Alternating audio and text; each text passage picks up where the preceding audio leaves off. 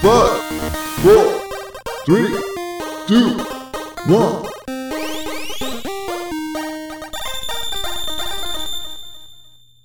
Good luck.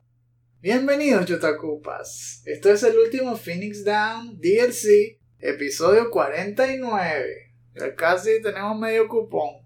¿Verdad? Si han pateado un cupa, son uno de nosotros.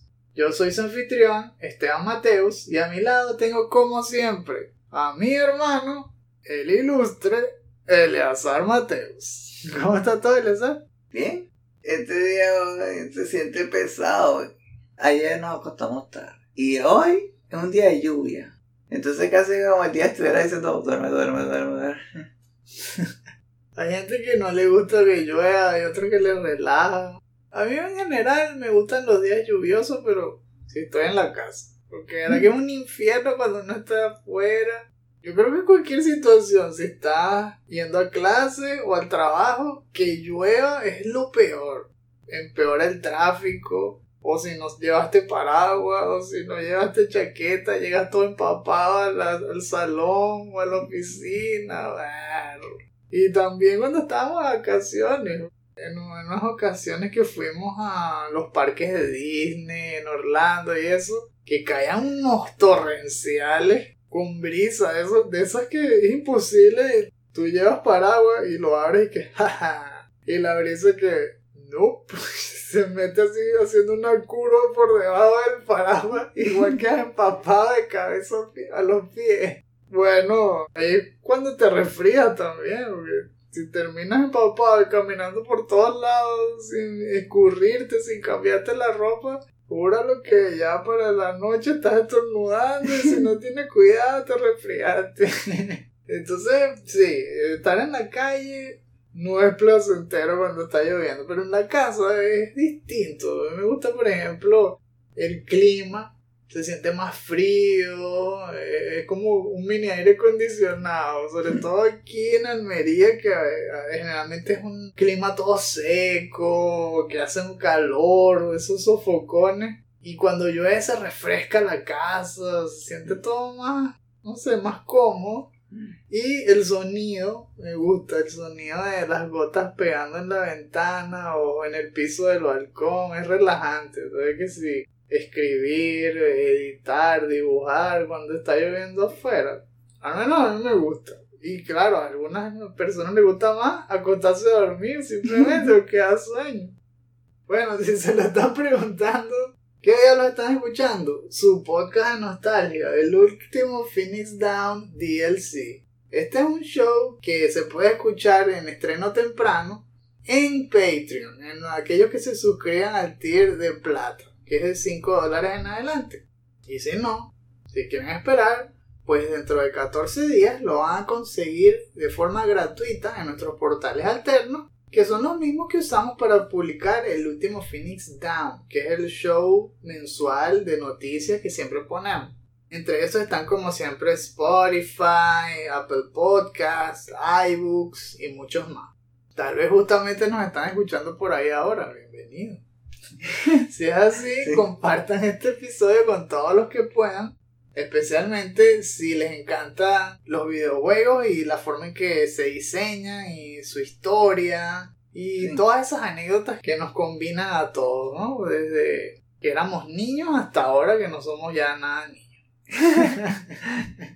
nos pueden apoyar de muchas maneras si están interesados. Si no se pueden suscribir a Patreon, Igualmente pueden ver nuestro canal de YouTube, que ahí tenemos segmentos del último Phoenix Down en formato de video y les añadimos imágenes de lo que hemos estado jugando y lo editamos para que sea más divertido. Échenle un vistazo y díganos lo que opinan.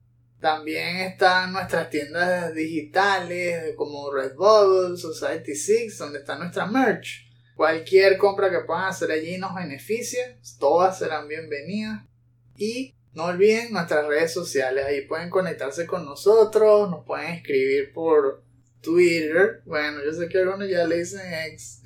Para mí será siempre Twitter hasta que muera, hasta que desaparezca la página. Bueno, sí, yo he visto canales de YouTube que siguen diciendo Twitter. ¿Verdad? Es que da rabia decir ex. ¿Qué diablo es Hex? ¿Qué es eso? ¿Por qué le llamó así? Eso no tiene sentido. No pareciera que se tratara de lo mismo. Sí, es todo frío. ¿Cómo pasó el logo del pajarito a una letra y ya que X? Bueno, nos pueden escribir por ahí. Ahí nosotros siempre lo colocamos cuando el episodio sale gratis. Colocamos promociones de ya sea de nuestros episodios de YouTube o estos mismos podcasts o la franela. También tenemos la página de Facebook, el grupo. Sí, yo sé, eso es ancient para algunos de ustedes. Lo, lo sé que los jóvenes no le ponen mucho Facebook. Pero los que son más como nuestra edad, pues ahí nos podemos hablar también, no hay ningún problema. Nuestra edad como 55 años. Yo estoy en los 42, y el azar tiene menos. ¿ok? Todavía no somos Kojima. Kojima sí tiene más o menos esa. Bueno, y justamente de eso es lo que vamos a hablar hoy, que es uno, si no, de mis juegos preferidos, mi juego preferido. Particularmente, ese es uno de los que me hace dudar cuando dicen, ¿cuál es tu juego preferido de todos los tiempos? Claro, Metal Gear Solid está ahí. Está entre los primeritos, si no el mejor, porque para menos en mi historia dejó una huella súper eh, marcada donde cambió mi perspectiva de los videojuegos, de lo que podían ser los videojuegos después de haberlos jugado. Y eso me va a encantar compartirlo con todos ustedes. Esperamos que nos estén acompañando los fans de esta serie, porque vamos a hablar de un juego que se volvió un clásico de todos los tiempos. O sea, fue un clásico moderno en su momento, pero luego imposible olvidar. Justamente a poco tiempo de que salga la Master Collection de Metal Gear, que va a incluir todos esos juegos de, de la primera ola, o sea, Metal Gear 1 y 2, los que salieron en Nintendo, y también Metal Gear Solid 1, 2 y 3. Esa collection va a estar brutal. Y bueno, queríamos hacerle tributo a este clásico de PlayStation 1 para los que quieran recordarlo antes de comprarse la collection o mientras juegan la collection, sé. Por mí, siempre voy a estar contento de Metal Gear Solid aunque no salga la collection. Aunque salga la colección y digan que quedó mal. ¡Wow! Esperemos que no queme. bueno, vamos poniéndonos cómodos todos, dependiendo de dónde estén en el mundo. Si está haciendo frío, arrópense bien. Si está haciendo calor, bueno, pónganse sus shorts, agarren un refresco frío. Lo importante es que se pongan esos audífonos y les suban el volumen, porque este va a ser un paseo lleno de efectos especiales y música. Nos vamos a infiltrar a Shadow Moses con Snake para detener a Foxhound y su plan de detonar una bomba nuclear con Metal Gear en Metal Gear Solid.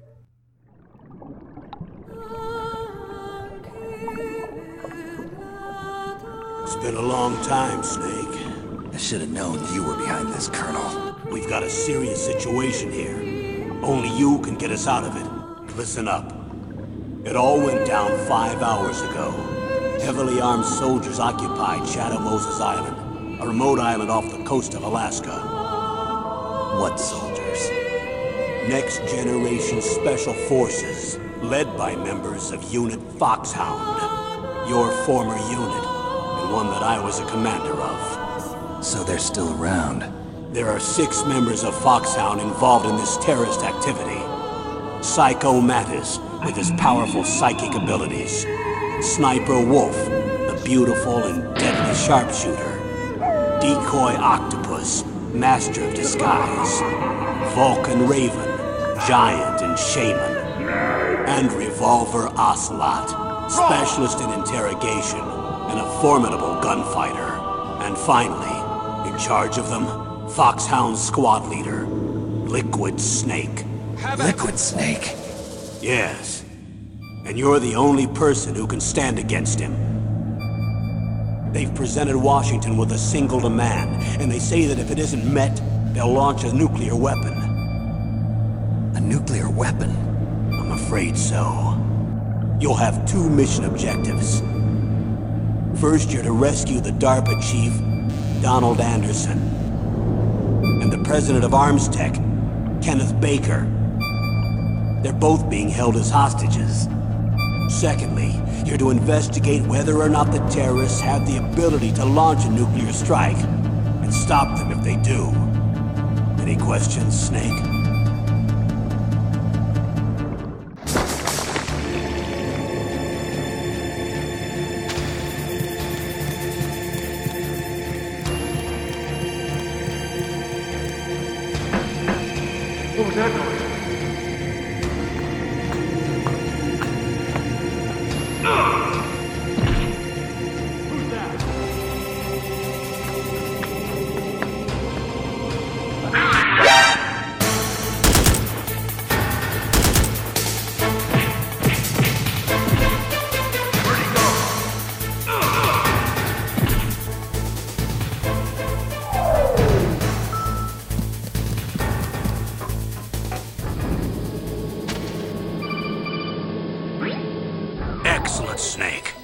Age hasn't slowed you down one bit.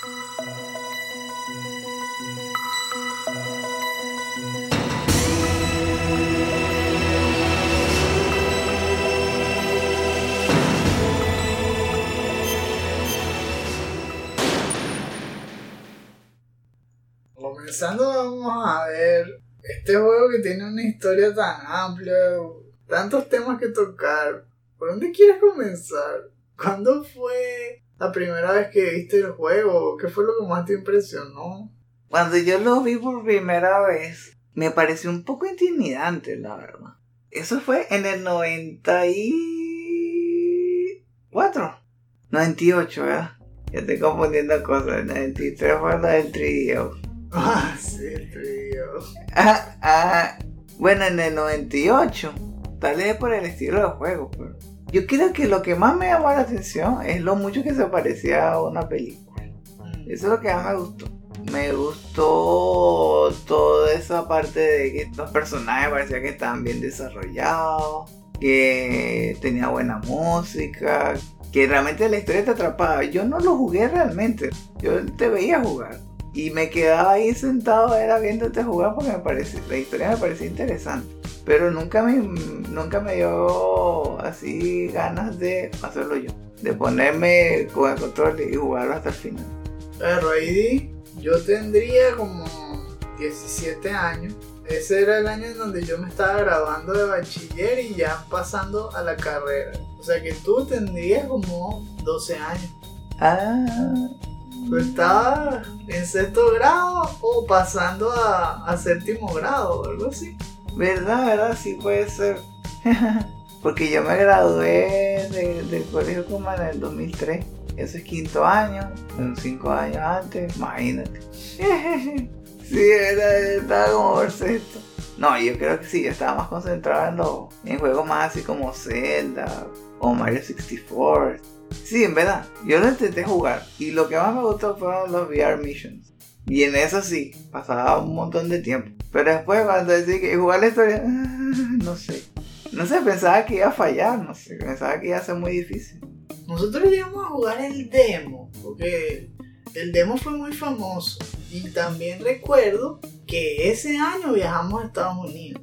Pero no pudimos comprarlo porque el juego salió en Estados Unidos a final de octubre y nosotros habíamos ido en septiembre.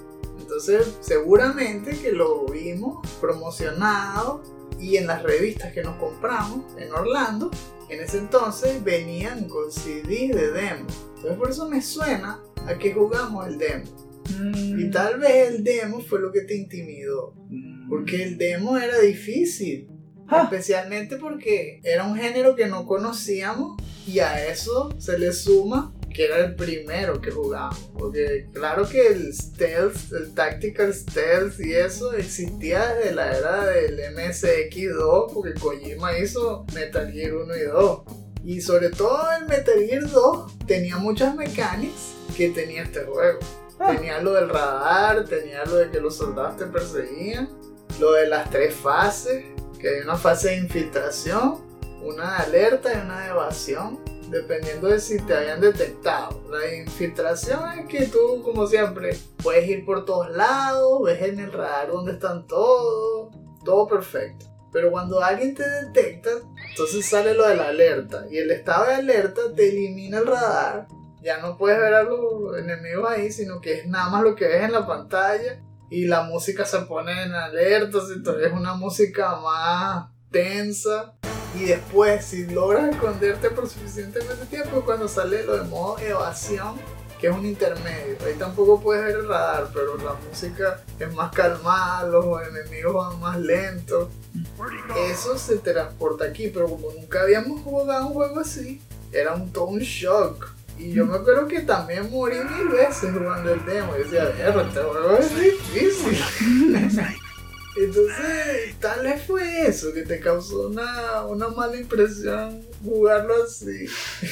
Y luego era intimidante lanzarse a- a- al océano. Era como probar en la piscina bajita y, y darte pura paliza. Y luego que bueno, ahora voy a nadar en el mar. Y que no, creo que me voy a quedar aquí en la orilla. Gracias. Yo estoy bien aquí. Wow. Es algo que se da más con insistencia. Es probar hasta que le agarras el truco a las mecánicas. En eso también se parecía un poco a los juegos de antes de, de Nintendo, que como siempre decíamos eran Nintendo Hard, porque lo que querían era que te costara un montón pasarlo, como eran cortos, para que valiera el, el dinero que estabas pagando, al menos que te costara, ¿no? Y tuvieras esa sensación de logro. Y así en eso se parece un poco a Metal Gear. Con todo y que se ve como un salto 3D, se ve como unos gráficos más modernos, el corazón es un juego clásico y por eso las mecánicas pueden entenderse si lo juegas lo suficiente y si te fijas lo suficiente. Igual, entonces puedes aprenderte los patrones de los soldados, ves cuánto tiempo tardan en reaccionar y eso te va dando cada vez más seguridad. O sea, al principio no vas muriendo, pero Mm. luego vas aprendiendo cómo evitar morir tantas veces y después cuando te das cuenta lo estás haciendo sin que te detecten ni una vez y tal, pero es con la insistencia, con la práctica y con paciencia. Sí, sí puede ser intimidante para el que nunca lo ha jugado. Es un caos, ¿verdad? Es un caos cuando uno lo, de- lo detecta. Que uno no se le espera, uno está todo caminandito y Luego, ¿para dónde voy? ¿Para dónde voy? Te duele como una gallina sin cabeza, así corriendo por todos lados. Y además, si te llegan a atacar más de los soldados, la vida se te va rápido. Esa es la otra, ¿verdad? No está hecho para que pelees de frente, sino que aprendas a, a realmente a ser un máster en sigilo, que no te vean. La idea es eso, que las balas no son infinitas, aunque a veces son generosos y te las regeneran y las puedes ir agarrando. Y la vida, ¿no? Pero la idea es no pelear, la idea es pasar desapercibido. Y de verdad, el propio coronel te lo dice. Que recuerden, Nick, esta es una misión de infiltración. No, no es para pelear contra nadie, ¿ok? La idea es que nadie te detecte. No, te van a dar cuatro patadas de game over. No quiero después gritar, Snake, Snake. y te tiran granadas y todo, son una rata. Yo me acuerdo cuando la primera vez que llegué al hangar de tanque, me detectaron, me metí a un tanque y me tiraron una granada y me mataron. Y yo, ok, juego, ok. Así son las cosas, ok. Te sale con unos retos totalmente inesperados. Por eso, son una de las cosas que más me encantó de, de Metal Gear, que te movía el piso, era un- una propuesta totalmente diferente a la norma. Ya en 1998 yo recuerdo que seguía mucho las revistas de videojuegos como GamePro, como AGM, y todos estaban hablando de lo bestial que era este juego. Las reseñas eran... todo el mundo le estaba poniendo 10 sobre 10, 5 sobre 5. Y yo, ¿Qué le pasa? Este parece un juegazo. Y yo me lancé justamente porque quería probar cosas nuevas. Ya yo había jugado Final Fantasy VII, que Ah. a mí me explotó la cabeza porque yo estaba acostumbrado a a otro tipo de juegos. No, había, no me había metido de lleno con los RPG. Mi cambio empezó cuando jugué Super Mario RPG, que fue mi primer RPG, me encantó. Y entonces me arriesgué, ok, vamos a Final Fantasy VII, que se supone que es el mismo género y que es más moderno. porque ahora es en PlayStation y me encantó. Entonces estaba buscando experiencias de, de ese estilo. Juegos que rompieran las normas o juegos que contaran historias más complejas. Y todos decían que Metal Gear era eso. Entonces yo realmente no sabía casi nada de Metal Gear. Porque no había jugado ninguno de los de Nintendo ni de computadora. Nada. Para mí este fue mi primer juego de Kojima. Nunca jugué sus dos anteriores. Snatcher. Ni, ni siquiera sabía que existía. Police Notes, nunca lo probé. Y todos esos justamente son los que fundaron las bases de este juego. Es decir, que si yo hubiese jugado esos anteriores, seguro que también me hubiesen gustado, porque tenían esos toques de historia más complicados y más entrelazados con el gameplay. Ay, lo otro es que ellos iban a llamar este juego, le iban a llamar Metal Gear 3, ¿verdad? Entonces venía este el 3, uy, ¿cuáles son los otros dos? De verdad que mejor, mejor no me compro esto todavía. Eso siempre pasa.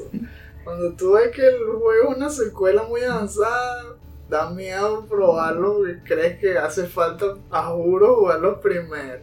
Es el efecto One Piece. Qué bueno, no sé si empezar en esto, esto ya va muy lejos. Pero bueno, yo igual me arriesgué. Y de verdad que no me arrepentí. Porque por un lado el juego era tremendo y por otro era una sorpresa. No tenía spoiler, no, no tenía idea de lo que me esperaba. Lo único que había jugado era el demo.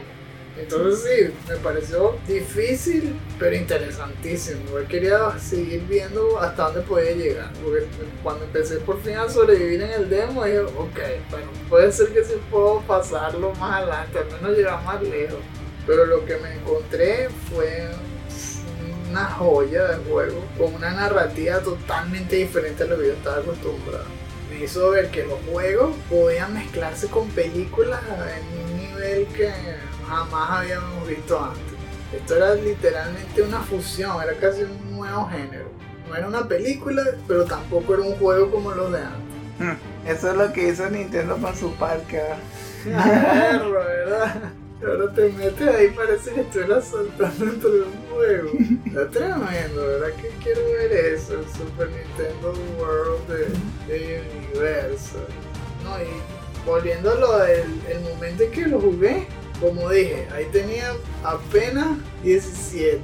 Entonces estaba graduándome de bachiller, entrando a la carrera de medicina. Y ese año para mí fue súper rudo que también lo he contado ya en otros episodios. El- la transición para mí fue pesadísima, porque era un nivel de exigencia mucho mayor. Yo venía de sacar buenas notas en el colegio sin tanto esfuerzo y tal, y cuando vi cómo era el sistema de estudio y todas las materias que se veían en medicina en un solo año y los exámenes y todo, wow, eso fue para mí una carga grandísima.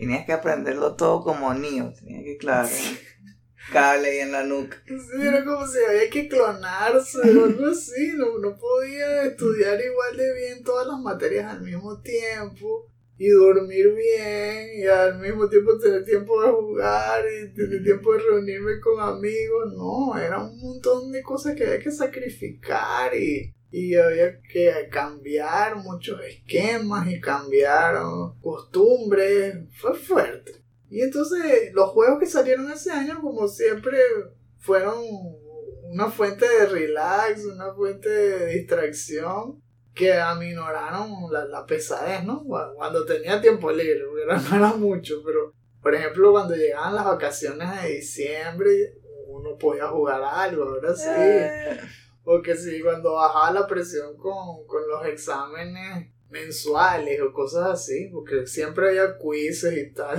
era todo, ah, o sea, nunca paran los exámenes. Pero cuando al menos no hay exámenes fuertes, uno puede sacar un tiempo en la tarde o el fin de semana para jugar algo. Y Metal Gear era uno de ellos. Así como también en ese año fueron después Zelda o, o todos esos antes, que salieron antes, que si Half-Life y todo, que ya hemos hablado también en otros episodios.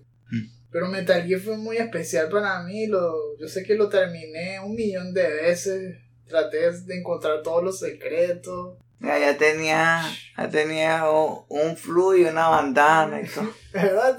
Sí, tenía todos los secretos. Lo de la, bandana, el, el stealth camo y el tuxedo. Como ya estamos repasando la historia, vamos de lleno a conversar un poco de lo que nos pareció el proceso de desarrollo. Pero antes, tenemos que chequear la ficha del juego. Metal Gear Solid fue desarrollado por Konami Computer Entertainment Japan, que era una división de Konami liderada por Hideo Kojima.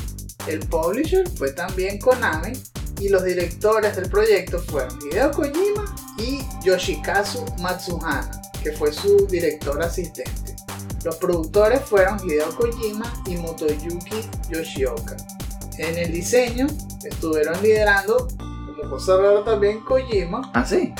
pero también Yoji Shinkawa, que es el otro pilar de este proyecto, porque si no fuese por Shinkawa no tendríamos esos concept art tan bestiales e inolvidables de los personajes, del Metal Gear Rex y de todas las armas. Ese tipo le puso vida al sueño de Kojima. Kojima se imaginó los personajes, pero sin Shinkawa no hubiésemos tenido ese look que se inmortalizó y que hoy en día todos recordamos. El programador fue Kazunoko Uehara. Entre los artistas, como ya mencionamos también, fue Yoji Shinkawa. Y en los escritores estuvo Hideo Kojima, pero con Tomokazu Fukushima.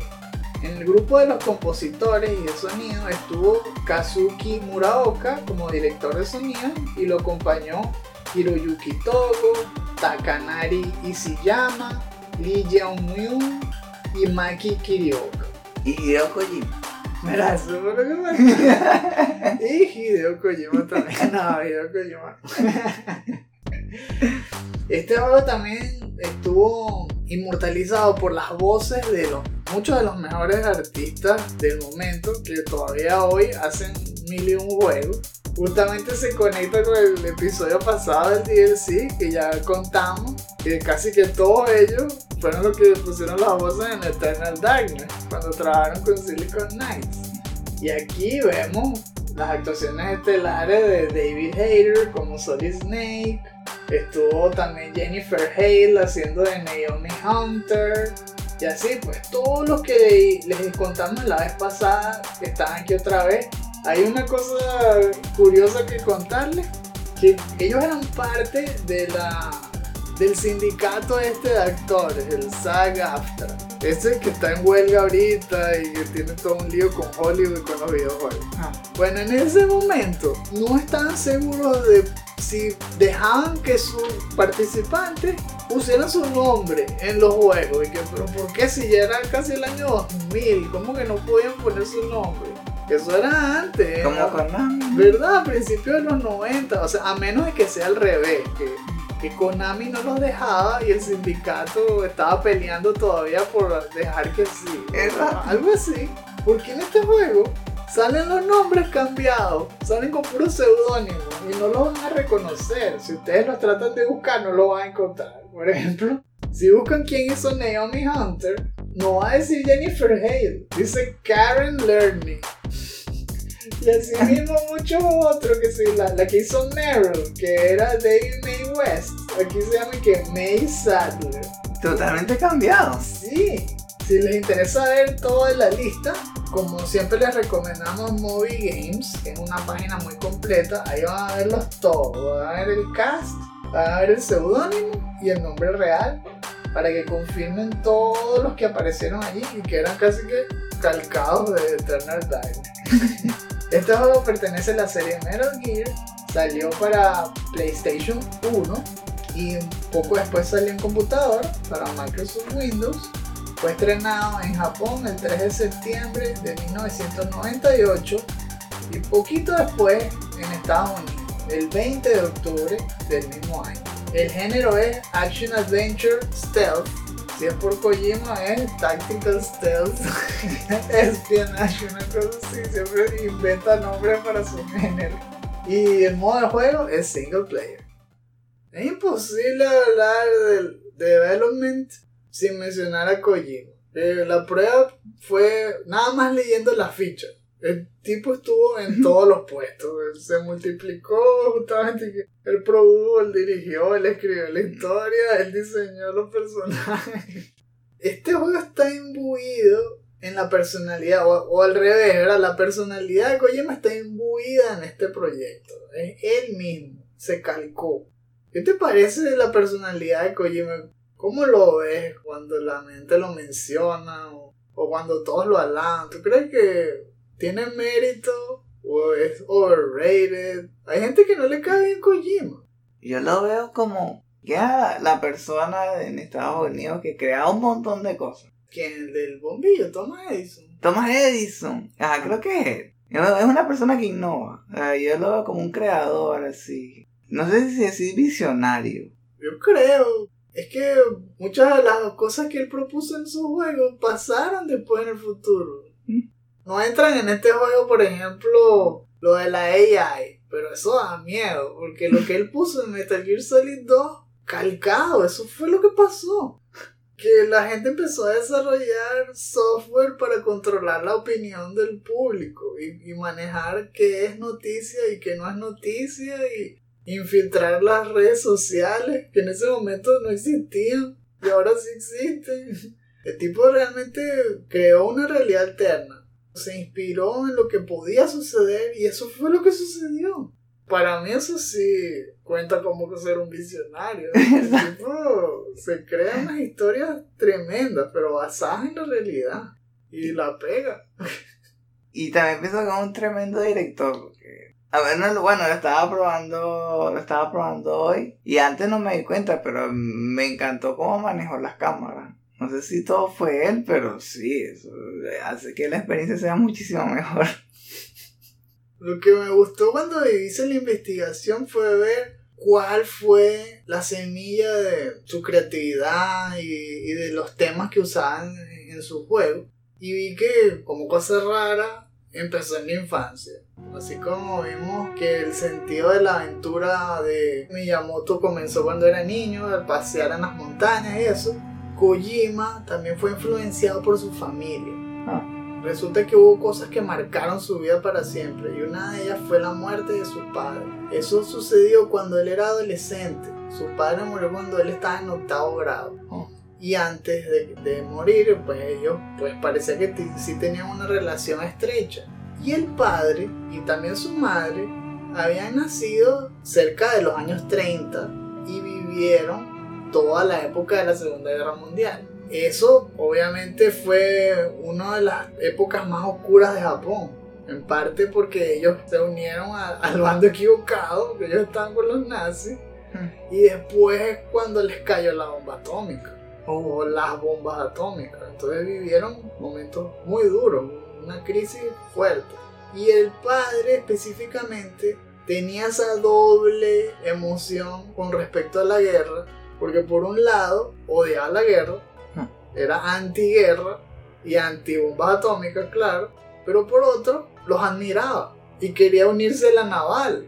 Era súper fanático de- del ejército, o sea, era fanático de héroes de guerra. Le enseñaba puras canciones sobre guerra a Kojima. Y entonces él creció con eso. Creció viendo que por un lado la guerra era mala, pero por otra la gente amaba a los héroes de guerra. y luego pasó la tragedia, que muere el padre. Y justamente esas dos cosas las fusionó en todas sus historias. En Metal Gear se ven siempre protagonistas que son héroes de guerra, pero que se sienten culpables por ser héroes de guerra. Y odian la guerra por un lado y por otro no pueden dejar de ser héroes de guerra porque ese es su ambiente. Son guerreros de, de por sí y no pueden renunciar a eso. Entonces odian ser parte de eso, pero no pueden dejar de serlo. Ah. Y también ese es un tema que se repite, que es perder padre. Siempre el héroe tiene que matar a su padre o, o el padre resulta que es malo, cosas así, de que si está siempre el fantasma de Big Boss y luego resulta que él es un, un clon de Big Boss y ese era su peor enemigo, entonces que él era mi padre, ¿cómo es eso? tipo Star Wars. Sí. Luego supimos que la historia de Big Boss era muchísimo más compleja, por supuesto. Pero en ese entonces nada más, eso era lo que se sabía, que Solid Snake era el héroe, y luego se supo que él era el clon de su peor enemigo, que era Big Boss, que él mismo lo mató en el juego anterior, en Metal Gear Bro. y entonces ya en este Metal Gear Solid era un grupo de renegados que formaban parte de una unidad especial antiterrorista que se, llamaba Foxhound, que él era parte de ellos y luego se retiró. Se volvieron unos rebeldes y se fueron a una base militar donde supuestamente se destruían armas nucleares que ya no se usaban. Pero no, era lo contrario. En secreto el gobierno estaba usando esa base para diseñar tanques que pudieran lanzar bombas nucleares en stealth. O sea, todo lo opuesto a lo que estaban diciendo. Y para más colmo, los bichos se volvieron rebeldes y tomaron control de la base con el Metal Gear y amenazaron a Estados Unidos con lanzar una bomba nuclear. a En este. Exacto. A menos de que le dieran el cadáver de Big Boss, que parece que ellos lo habían recuperado de, de África, bueno, de Zanzibar, que fue el juego anterior, y lo habían conservado, no sé por qué, se lo conservaron como por 6 años, porque creo que este juego es 6 años después de Metal Gear 2. Y el que además les pagaron, adivinen, 1 billion dollars. Sí, tocar. Sí, 1 billion dollars. Sí, entonces, ¿ves? Está el tema allí otra vez de, del padre. Otro tema que, que se ve allí es el héroe trágico. Kojima también lo conectó con su infancia porque uno de los eventos que más le gustó en su vida fue ver el alunizaje, ver cuando aterrizó el hombre en la luna, que fue el 20 de julio de 1969. Ahí él apenas tenía 6 años. Ah. Y por eso fue que se volvió fanático de todo lo que tenía que ver con ir al espacio, o sea, con astronautas, con tecnología. De hecho, él decía que los astronautas eran héroes por encima de todo. Él decía que eran heroes above any other. Ah. Después se volvió fanático de los mechs, que eso fue todo una moda, una wave en Japón, que nació de unos mangas, de, de unos robots ahí, y que después se volvió no solo en manga, sino anime, y que sí, más que se llama esa que es famosísima, algo de Gundam. Ah, sí. Bueno, que de hecho después pone que Otacon también era fan, así que él puso su parte de, fan de eso en el personaje de Otacon, que tiene puros afiches de anime y todo en su oficina, igualito que él.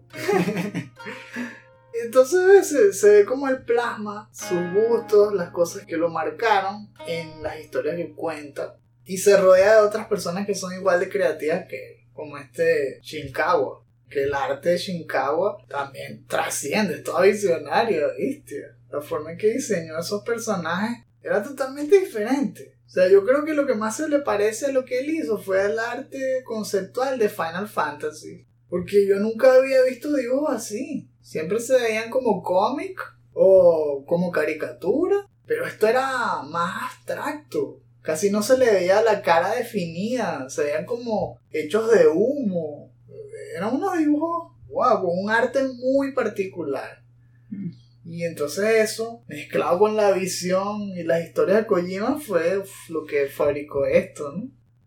Curioso también, entonces, después de hablar de Kojima, es hablar de su equipo, ¿no? De cómo trabajaron en conjunto y de dónde vinieron, los juegos que hicieron, cómo fueron evolucionando su proceso, ¿verdad? Porque ellos hicieron, por un lado, Metal Gear lo hizo Kojima en las computadoras allí en Japón, que era la MSX, MSX2. Y después, cuando se volvió famoso, fue cuando Konami quiso sacar esas versiones en Nintendo, porque Nintendo estaba destruyendo todo en Estados Unidos, era una bestia.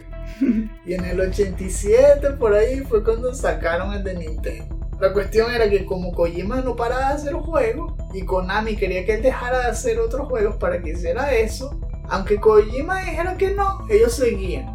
Entonces por eso fue que los juegos de Nintendo no los hizo Kojima. Y Kojima no los considera como canon. Así que no, eso no cuenta.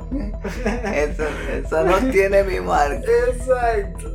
Y de hecho eso fue lo que pasó también, que sacaron el 1 en Nintendo, que ese era casi que el mismo juego de, que él hizo en computadora. Pero luego querían sacar el 2 en Nintendo y Kojima no. Entonces le dijeron a otra persona que lo hiciera de cero. Creó una historia, creó todo y lo sacaron. Ese es el que se llama que Snake's Revenge. Y Kojima se picó y dijo que no, entonces tengo que hacer el 2 porque tiene que haber un 2 y tiene que ser de verdad. Y ahí fue donde él hizo Metal Gear 2, que es el que se llama Solid Snake. Ah, Así que no se confundan. Si ustedes ven Metal Gear 2 Snake's Revenge en Nintendo, ese no cuenta. Ese no es canon. El que cuenta es Metal Gear 2 Solid Snake. Ese fue hecho entonces por Kojima y su equipo y continuó la historia y de hecho fundó las bases de todas las mecánicas que hemos hablado hasta ahora con el radar y todo eso. Después de eso, él se puso entonces a explorar modos de contar historias más complejas en forma de adventure games, que eran muy comunes en, la, en computadora, así point and click y eso, los que uno ha hecho más bien por Sierra y por otras compañías clásicas como lo de Monkey Island o Myst. Entonces lo fusionó, pero de una forma distinta. Hizo dos al menos que fueron muy importantes. Uno es Snatcher y el otro es Police Notes. Esos juegos crearon las bases de lo que iba a ser Metal Gear Solid, porque empezó a implementar dos cosas. Uno era algo que llamó y que, como siempre, no, todo enredado, que Multiprocess Narrative, y Ah. lo otro que Digital Fusion. Esos dos conceptos hablan de crear juegos de una forma totalmente diferente.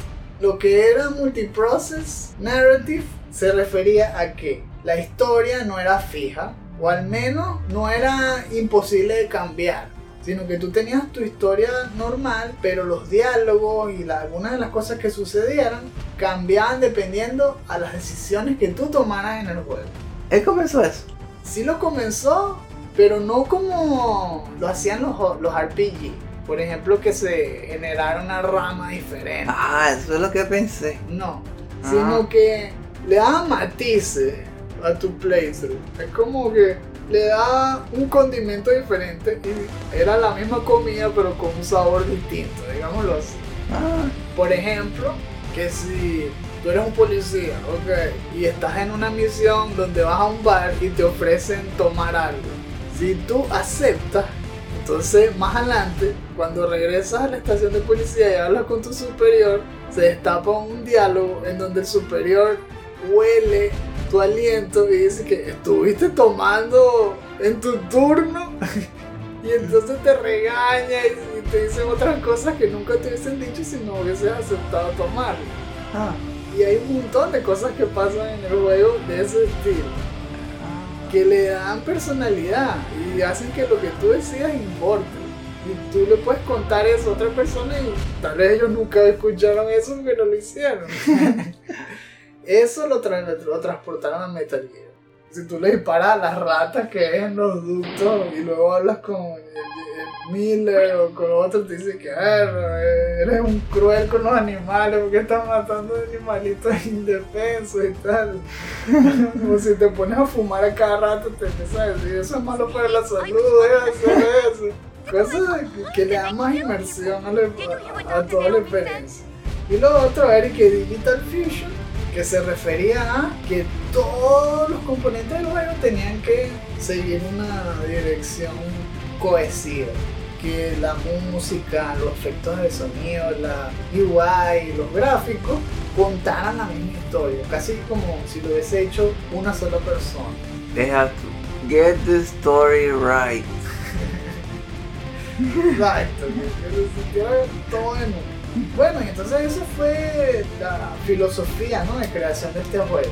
Ya habíamos dicho que comenzaron cuando querían transportarlo y hacerlo live action. Entonces pensaron primero en hacerlo en 3DO, en Panasonic 3DO, que fue famoso en el 93. Sí. ¿verdad? Pero que murió poquito después, que tres años después ya estaba muerto, ¿no? Entonces, que era demasiado caro y que 700 dólares, ¿what? Por un sistema que casi no tenía juego. Cuando salió tenía un solo juego y ya. Ay, Era lo peor. ¿cómo van a hacer eso? ¿Verdad? Bueno, 700 dólares y aquí tienes tu jueguito, todo lo que puedes jugar. Ay, ¿cuánto cuesta? 70 dólares. No. bueno, entonces Metal Gear iba a salir primero para eso, pero luego cuando vieron que fracasó el CDO y salió el PlayStation, cambiaron para hacerlo en PlayStation. Además de Kojima Shinkawa, ¿cómo era el resto del equipo? Porque, bueno, por el footage que vi, parecían así, más o menos como el equipo de Nintendo, ¿no? De Research and Development. En eso se parecía también un poco Konami. Ellos tenían su departamento de RD, solo que los nombres eran todos fumados y cambiaban a cada rato.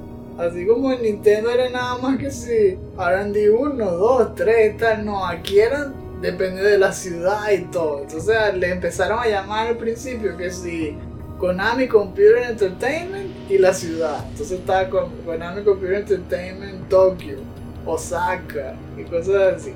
Y cuando Kojima tuvo dos, los dos éxitos de Snatcher, Police Notes, entonces le confiaron este proyecto, pero ya era más grande.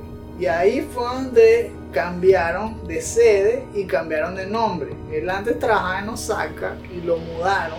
Ahora trabaja en Tokio, si no me equivoco. Pero no se llamó Konami Computer Entertainment Tokyo, sino Japan. O sea, ellos eran como que el mejor equipo de Konami. Ahora, subieron de nivel.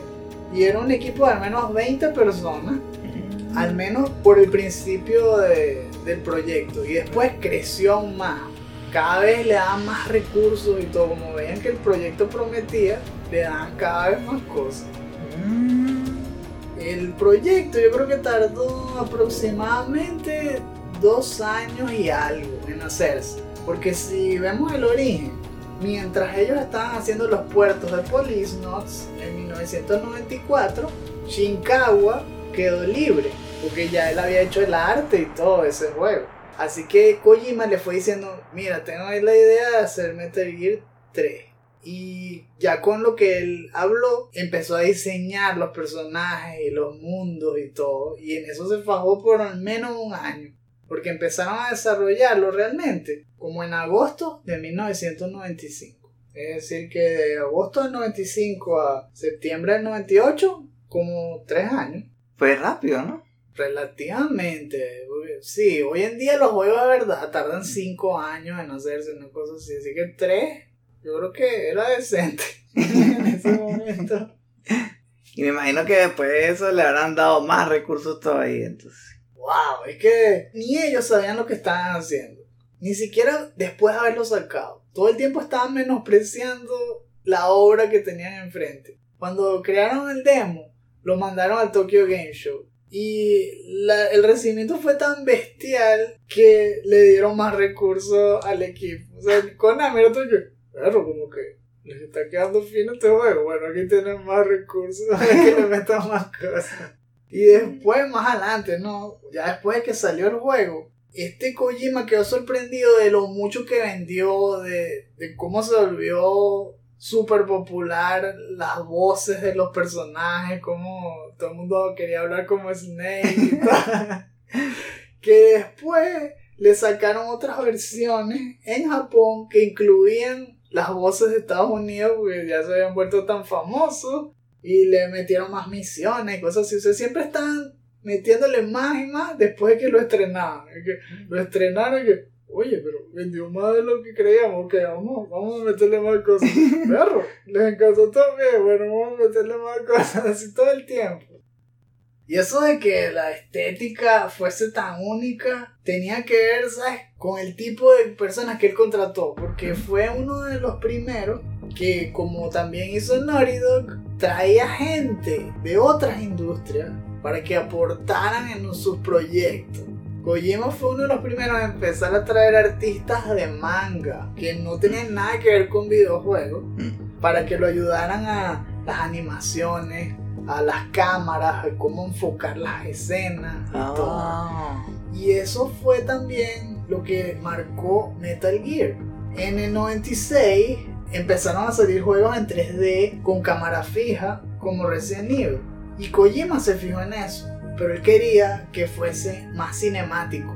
Y por eso fue que él empezó a jugar mucho con las cámaras, comenzando a pensar en que lo iba a hacer en primera persona. Él quería que este juego fuera así. Pero como vio después como quedó Doom y Quake y todos esos first person shooter, pensó que no se iba a ver tan fluido como él quería y por eso limitó los segmentos en primera persona a nada más cuando estuviese metido debajo de alguna mesa o, Ah, o cuando quisieras explorar, pero no todo el tiempo, no en combate ni nada de eso. La cámara lo que hizo fue hacer que se moviera en ángulos cinematográficos, pero solo en momentos específicos. Y en la mayoría de los juegos se iba a ver desde arriba, porque querían que se jugara como si fuese un juego 2D para que los controles fueran más fáciles, ¿no? Para que la gente no se volviera un 8 como controles de tanque y eso, sino que arriba es arriba, abajo es abajo y ya. Cuando te pegas a la pared, la cámara cambia y entonces ahora enfoca Snake desde frente o, o justo para que veas lo que está más adelante en el pasillo. O cuando lo ve una cámara, igual cambia, todo gira de repente y se ve desde otro ángulo. Y eso tal cual le da mucha personalidad a, a Metal Gear Solid. También eso, el diseño de los mundos que se hizo en base al Lego, me encantó cuando lo vi. Qué fin. Construían los diseños a puro Lego y luego Kojima agarraba una cámara chiquitica y la iba metiendo por dentro del modelo de Lego para que se viera en un televisor. Y así planificaban dónde tenían que ir las puertas y dónde ponían las trampas y todo, como si lo estuvieran jugando. Y después de aprobar eso, se lo mandaban a los que diseñaban las cosas 3D. Ay, ¿sabes qué? También a mí, por el lado de la estética, me gustó el video que colocaron antes de empezar el juego, porque normalmente esa parte, si no tengo mucho tiempo, le doy skip. Pero esta vez me di cuenta que casi que me quedé viendo todo, porque era, se veía tan interesante, ¿no? Lo construyeron muy bien, lo editaron muy bien cada escena, así. Siempre uno quiere saber qué es lo que va a pasar después. Y dice, bueno, voy a ver este escena, pues, ah, qué va a pasar después, y así. Y eso es que hay gente que se queja diciendo que no, pero esto es una película. Y yo ¿y? es mejor que muchas de las películas que existen hoy en día. Es preferible ver todas las cutscenes de Metal Gear que calarse, qué sé yo, Spendos 4.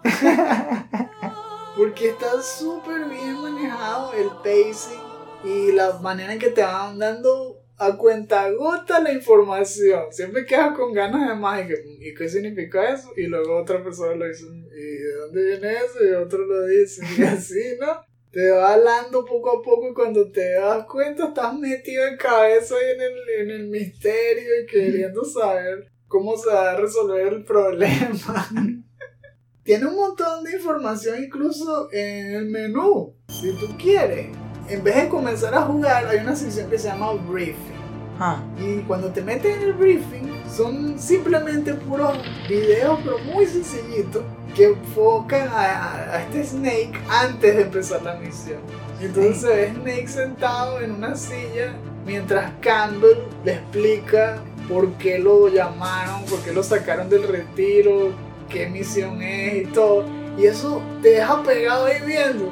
Y, y la animación es súper simplona, es simplemente el dibujo de Snake, ni siquiera lo animaron en 3D. Es Snake todo sentado, con los labios moviéndose nada más. Y de repente se le ve la silueta de Campbell tapando la cámara como si estuviese caminando frente a él. Eso es todo lo que pasa.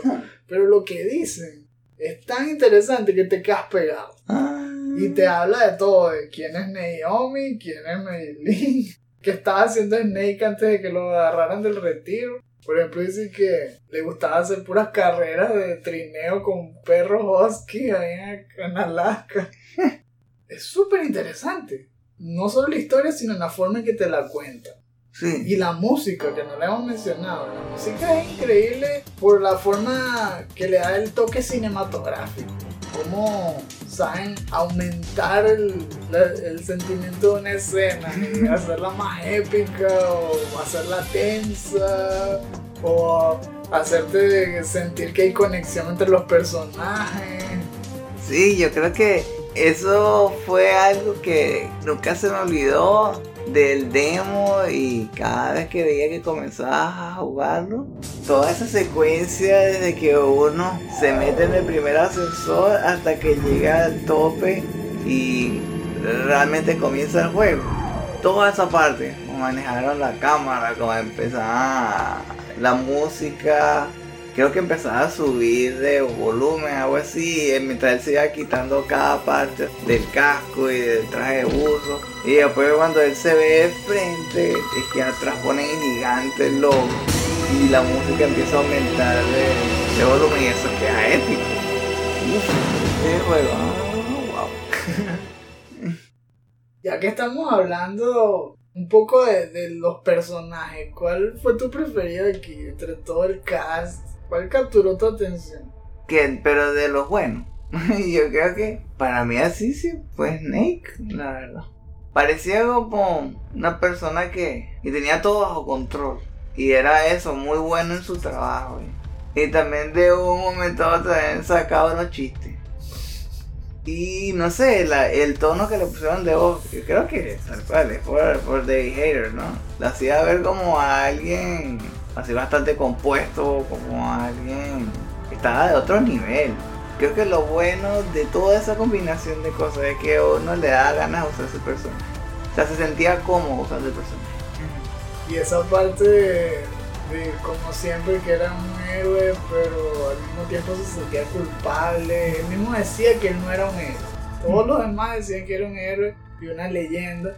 Y una de las primeras cosas que le dice a Meryl una de las conversaciones que tienen es justamente que, que sí, sí, así es como empieza todo, pero después te vas a dar cuenta que la realidad no le llega a la leyenda. Yo soy mucho peor de lo que tú piensas. Y siempre se está tratando de, de dar paliza. Él cree que, que no merece el título. Pero todo lo que hace en el juego es heroico. Algunas de las cosas pueden ser más trágicas. Por ejemplo, no sé si tú lo llegaste a ver. Cuando peleas contra Sniper Wolf, que es un- una experta en rifles, que es rusa, ella tiene una relación, al menos de conversación, con Otacon. Se, se hacen como amigos. Y Otacon no quiere que la mate. Pero Sniper Wolf sí te quiere matar. Y entonces este Snake igual la mata. Entonces que sabe que Otacon pareciera que estuviese enamorado de ella. Claro, también está a ver si realmente es amor o no, porque no, no se han conocido, si no se lo han conversado. Habría que ver Eh, si, si otra eso- con-. Como que Otacon que era yourself. o si era real. Pero ahí Snake pareciera ser el villano, porque está matando a la persona que más le interesa a su amigo, que es Otacon. Pero por otro, pareciera que, que no, que, que es bueno de por sí. Fíjate que lo usan como un conejillo de India. que es- hay muchos twists en esta historia. Obviamente tenemos que contar spoilers. O sea, si nunca lo han jugado, bueno, entonces sí es mejor que le den pausa, lo terminan y luego siguen escuchando. Pero si no, Esperaremos. somos pacientes. si no, bueno, hay que contar, por ejemplo, el evento de Fox Die. Fox Die es un arma, no sé si decir biológica, porque realmente son nanomachines, pero te matan de forma biológica, porque le dan un infarto a las personas que lo reciben, que tengan el código genético objetivo. O sea, ellos le dicen a quiénes va a matar. Y luego tú simplemente vas ahí caminando por todos lados y nada más con respirar, con estar cerca de ellos los matas, porque le transmiten las nanomachines con tu aliento y ellos la- cuando se meten en su sistema les produce un infarto y mueren. Entonces Snake era una, una bomba de tiempo, le habían inyectado nanomachines como 6 horas antes de la misión, cuando le hicieron el brief, y él no sabía. Iba por todos lados matando a todos los que él tenía que salvar. Entonces él habla con Donald Anderson, que era el DARPA chief, y muere de un infarto. Luego habla con Kenneth Baker, que, que era el presidente de, de la compañía de armas que diseñó Metal Gear, muere de un infarto. Entonces, y este dos. este pero ¿qué está pasando? ¿Por qué, por qué está muriéndose todo? Y nadie le quiere decir. O sea, y más bien Snake se ve todo como un inocente. ¿no? Él está haciendo una misión que tiene un objetivo en su mente, tengo que parar a los terroristas, tengo que hacer tal, pero realmente lo están usando. Es un maniquí que está moviendo el Pentágono, está moviendo un poco de organizaciones secretas para limpiar sus rastros. Están matando a todos los que sabían de Metal Gear, nada más con entrar en contacto con él. Luego los terroristas se lo vacilan, porque resulta que ellos necesitaban dos códigos para activar Metal Gear. Y a uno de los que sabía el código lo mataron en, el- en la tortura y nunca supieron su código. Uf. Y entonces por eso, uno de los integrantes de Fox Sound, que es Psycho Mantis, se le ocurre el plan de decirle a otro de los de Fox Sound, que es experto en disfraces, a que se disfrace de Donald Anderson, del DARPA Chief, para que simule que es el DARPA Chief en la, en la celda y cuando llegue Snake, convencerlo de que averigüe los códigos y, ver otra forma de activar Metal Gear sin que se dé cuenta, que eso es lo que realmente hacen hacen que Snake agarre las llaves que activan el Metal Gear. O sea, ellos no iban a poder hacer nada si no venía Snake. ¡Ah! Y Snake hace todo eso en el juego y al final tú eres el que activa Metal Gear. Y entonces tienes que hacer todo lo posible por detenerlo y pelear contra el Metal Gear que ya ha activado y destruirlo y tal. Pero oye, todo el tiempo en el juego, Snake es el inocente. Pero al mismo tiempo es un guerrero sangre fría que mata a todo el que tenga que matar. eh, se ve la dualidad. Es un personaje muy interesante y por eso es mi preferido también. A mí me encanta Snake. Y después de eso eh, fue uno de mis héroes favoritos de los videojuegos en toda la saga. Bueno, todo ahí también. Es el, el coronel Roy Campbell. Entonces te pareció el mismo personaje de Rambo. Es el mismo tipo de, de amigo, entre comillas, porque lo conoce de misiones anteriores, que viene y lo saca del retiro y que es más mayor que él y siempre tiene secretos que no le dice, pero lo manda a misiones secretas. Es lo mismo, es el mismo tipo de personaje. Ese cambio fue un cambio todo potente fue en el Metal Gear Solid 2 cuando era una AI y se puso todo creepy y todo. Pero en este se supuestamente este sí era el verdadero coronel Campbell y era muy carismático también. Me gustaban las conversaciones entre los dos y siempre parecía estar escondiéndole algo. Tú sabías que algo raro estaba pasando, no te lo estaba diciendo todo. Siempre era que ¡Oh! murió un infarto berro, qué raro. Y este Neji que no puede ser que tú no sepas lo que está pasando. Tú fuiste el que me mandó. ¿Qué es lo que no me estás diciendo? Y yo, no, nada, yo no sé. Esto de carpeta es top secret, yo no lo puedo leer. Y que, pero tú eres el líder de la misión. Me vas a decir que no sabes lo que dice en esa carpeta. Siempre tratando de esconder las cosas.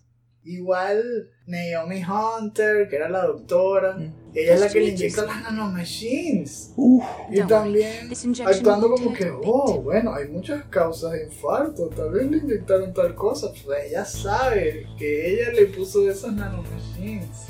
Y de hecho en Metal Gear Solid 4 se sabe que el Fox se suponía que iba a matar a Snake también. O sea, ella lo estaba mandando a morir.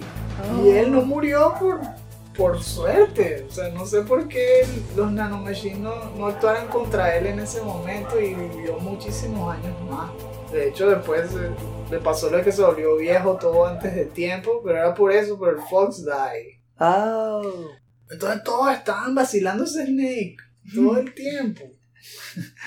Tal vez los únicos que eran más honestos eran los otros, que sí. Natasha Romanenko, que era la experta en armas, esa siempre te daba buenos tips y hasta lo que yo entendí nunca te vaciló. Era la típica personaje esa que era rusa, de pelo amarillo corto, casi que le faltaba el cigarrito en la boca y cada vez que hablaba.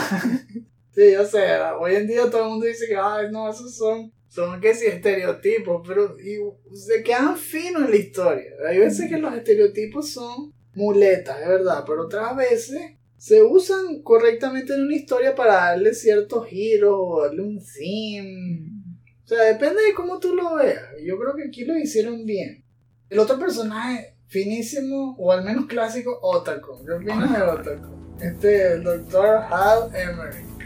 Ah, pienso que es una persona súper inteligente, que es bastante leal y, acompañó a Snake por años. Sí, es verdad que a veces se deja llevar por sus sentimientos, eh, por lo que dijiste que le pasó con Sniper Wolf. Y además a veces como que tenía demasiado miedo a la guerra y, y uno decía como que, wow, ¿por qué está ahí? ¿No te hace pensar que es como si fuese una extensión de una parte de la personalidad de Kojima? Como si él hubiese agarrado su propio ser y lo hubiese transformado en personaje dentro de su historia. Puede ser, ¿verdad? Como él estaba tan metido ahí en la creación del juego. Exacto, es como si Otakon fuese su lado otaku, ¡Ah! pero llevado hasta el extremo. Como que, ¿qué hubiese pasado si yo no hubiese sido creador de videojuegos y tal, sino que me hubiese enfocado 100% en tecnología y hubiese estudiado ingeniería y hubiese aprendido a hacer robots? Esto es lo Ah. que pudo haber pasado. hubiese- me hubiese enfocado tanto en hacer robots, eso como lo de Malcolm. Solo pensé en si podía hacerlo y no si debía hacerlo. Entonces, eso es lo que le pasó a Otacon. Creó Ah. su arma soñada sin pensar en lo que iban a hacer con ella. Ah. Entonces diseñó un mech bestial que puede disparar misiles nucleares sin que lo vean los radares, pero ¿qué crees que hace con eso? Sí. Si lo agarra un terrorista, se está muy claro. Entonces luego ves cómo él siente la culpa por haberlo diseñado y cómo se va a tu bando y te ayuda con todo lo que pueda para detenerlo. También es un personaje súper interesante. Y Meryl es un vacilón desde el principio. Es la soldado novata, pero con, con actitud, con actitud. que también es muy habilidosa, piensa rápido. En lo único que pusieron que tiene una debilidad, no creo que sea una debilidad porque es humana. No le gustaba matar. Ah. Y tenía que hacerlo para, para no morir, justamente. Tenía que hacerlo en defensa propia, pero no disfrutaba hacerlo. Y eso fue una de las cosas que le había criticado a Snake cuando la conoció. Ella misma se escapó de la prisión, pero fue mientras Snake infiltraba la celda y hablaba con Donan Anderson, que realmente era, como dijimos, Decoy Octopus, y que murió por el Fox. Ah. Cuando lo sacan, entonces ella está ya disfrazada de soldado y los atacan. Y es cuando Snake le empieza a decir que, ¿qué haces? No te parar, dispara, dispara. Y entonces ves como I'm telling you, ella por shoot. empieza a dis- a disparar como ametralladora y tal, empieza a matarlos a todos. Y poco a poco se va volviendo cada vez más seria, ¿no? Pero la química entre los dos es un vacilo, ¿no? Cuando conversan y todo. Ah, por cierto, hay que hacer un shout out a la forma en que tienes que hablar con ella, porque es otra de las maneras en que este juego rompe la cuarta barrera. Resulta que cuando ella se escapa le agarra el códec a un soldado y tiene su propia frecuencia, como siempre, es una radio y cada ra- y en la radio hay una emisora por cada personaje. Y luego cuando tú rescatas al presidente de la compañía que creó el Metal Gear, te dice que él le dio la llave a ella porque vio que era la única que le daba confianza. Porque todos se volvieron en contra, todos hicieron una revolución y a ella no, y por eso la metieron presa. Pero antes de eso, él le dio la llave esa para activar el Metal Gear a, a Meryl. Cuando ella se escapa y, y tú hablas con el presidente ese, él te dice que le dio la llave y que la llame. Pero tú dices, pero ok, yo no me sé la frecuencia. ¿Cómo sé qué frecuencia tiene ese, ese soldado? Y el tipo dice que "Mm, creo que sale en la parte de atrás de la caja del juego. yo le dije, ¿what?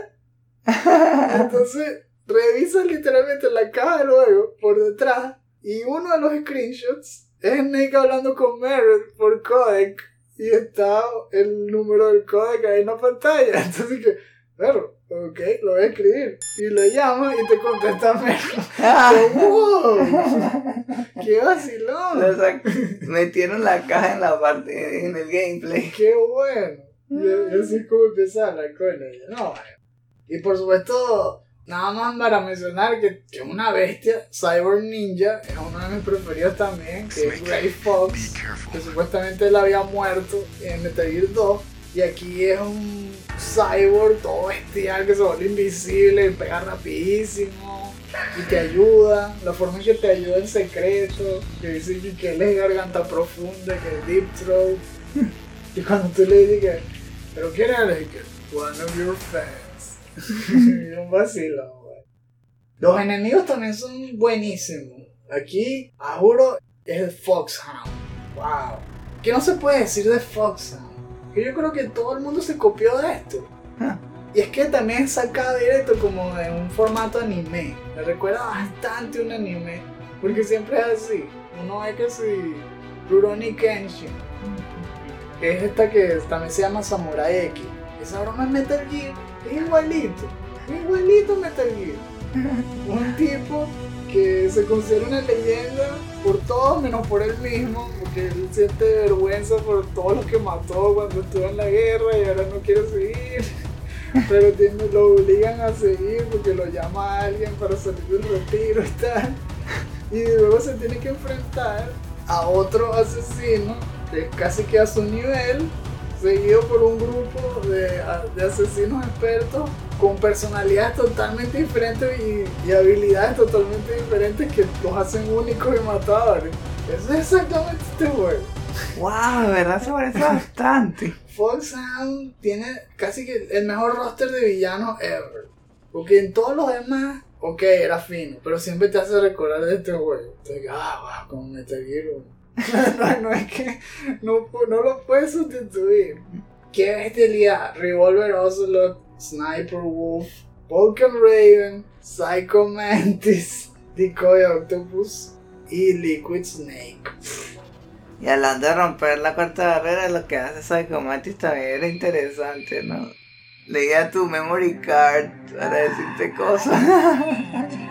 Esa pelea demasiado buena. La boss fight, como le tienes que ganar. ¿Tú llegaste hasta ahí? No. Conchale, ese es uno de los mejores momentos de los videojuegos ever. Porque uno está perdido, uno no sabe realmente qué hacer. El tipo te lee todos los movimientos. O sea, la primera vez que uno llega, trata de pegarle, te, esquiva, trata de dispararle, te esquiva. También te trata de hacer que, que mates a Meryl. Entonces tienes que dormirla, tienes que lanzarle una stun grenade para que se desmaye y luego enfrentarlo a él. Pero no le puedes hacer nada.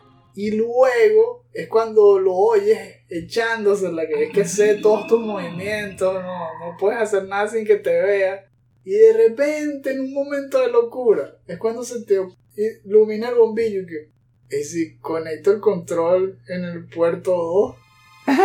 Porque el juego todo el tiempo rompe la cuarta barrera de una manera en que está fusionada tu realidad con la realidad del juego.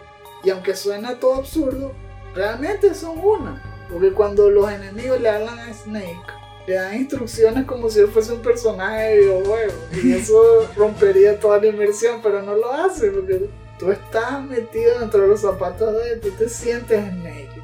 No te rompe la inmersión con todo el que te están hablando a través de Snake. Y así entonces se te ocurren cosas locas como esa.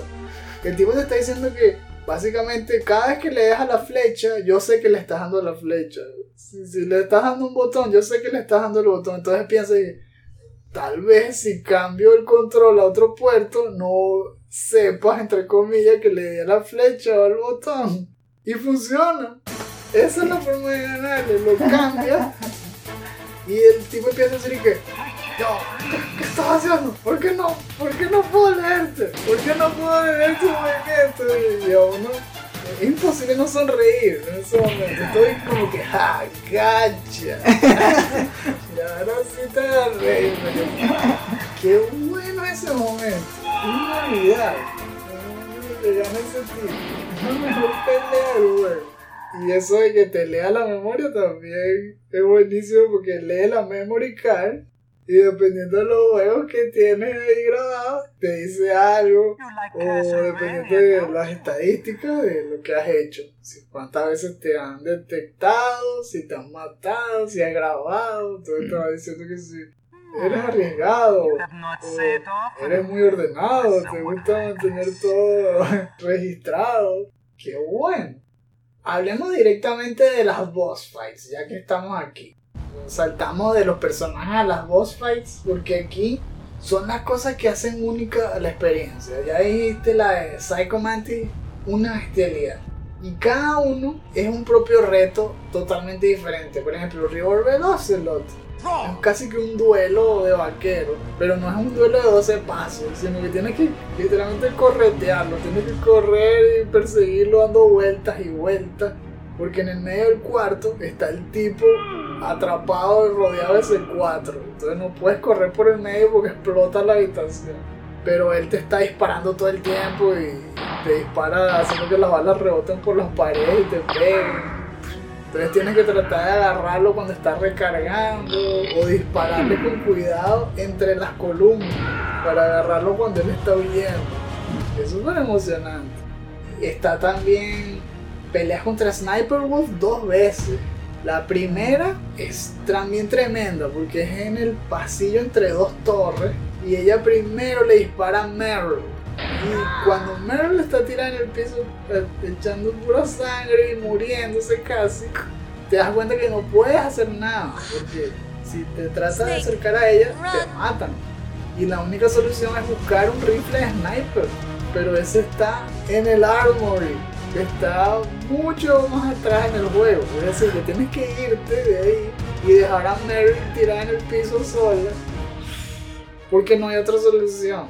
Ningún juego hace eso. Ningún juego te, te hace pensar en esas cosas. Entonces es emocionantísimo también esa parte, seguir corriendo y buscar el rifle y de verdad eso es lo que tenías que hacer y luego regresar y ganarle Sniper Wolf y todo eso. Luego está la segunda pelea en el bosque, que es un duelo de snipers, pero puedes hacer trampa, porque ya tienes el- la bazooka con, con misiles que tienen cámara, y eso es la muerte de sniper. Te puedes esconder detrás de una montañita y empezar a lanzarle misiles Stinger, y con la camarita irte por los árboles, darle la vuelta. Y cuando el sniper te está en espalda, que, ¡Ey! ¡Se. Qué bueno.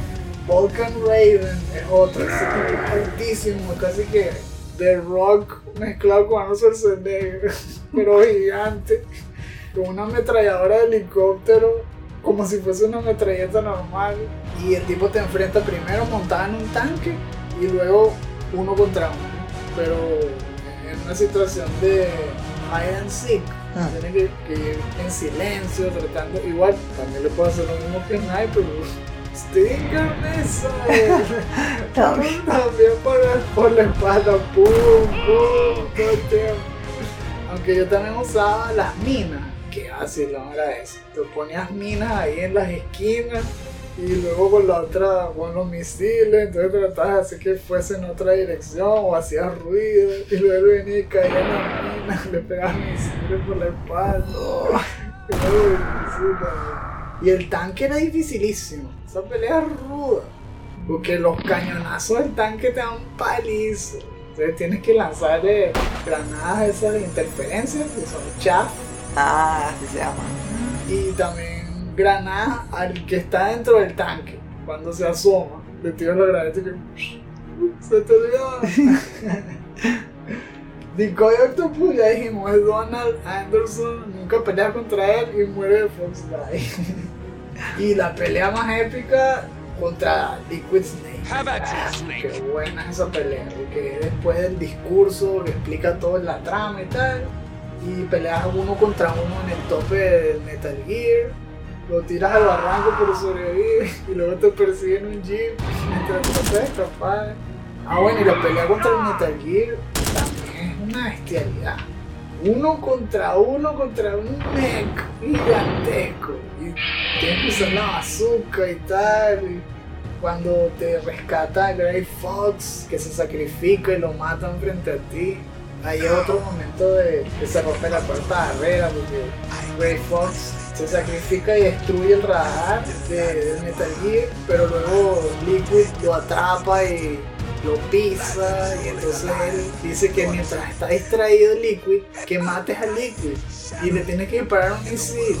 Pero como Liquid está de frente, burlándose de él, hablándole, esa explosión también lo mataría. Ah. Y Snake no te deja hacerlo.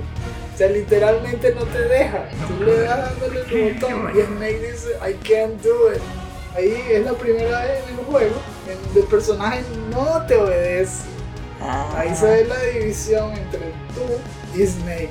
En el resto del juego era como si tú fueses Snake, pero ahí no. Ah. Pensó en todo, Kojima. ¿Verdad? Ya hemos cubierto bastante de cómo se sentía jugar el juego y lo único que creo que faltaría, por lo menos que me gustaría saber es cuáles eran tus items o tu item favorito. Esas cosas que usaba Snake para salir de los problemas. Bueno, esa que estabas diciendo, las flash grenades me parecían bastante útiles. Ajá, era flash grenade, era para las personas, ¿no? Los aturdía y te podías escapar. ¿eh? Exacto, le llamaban Stone Grenade. Stone grenade. ¿Y la que era contra el tanque? Chaff.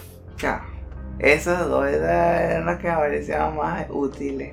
Aparte de las que te da el juego después, y que tener balas infinitas y, y ser invisible y esto, ¿no?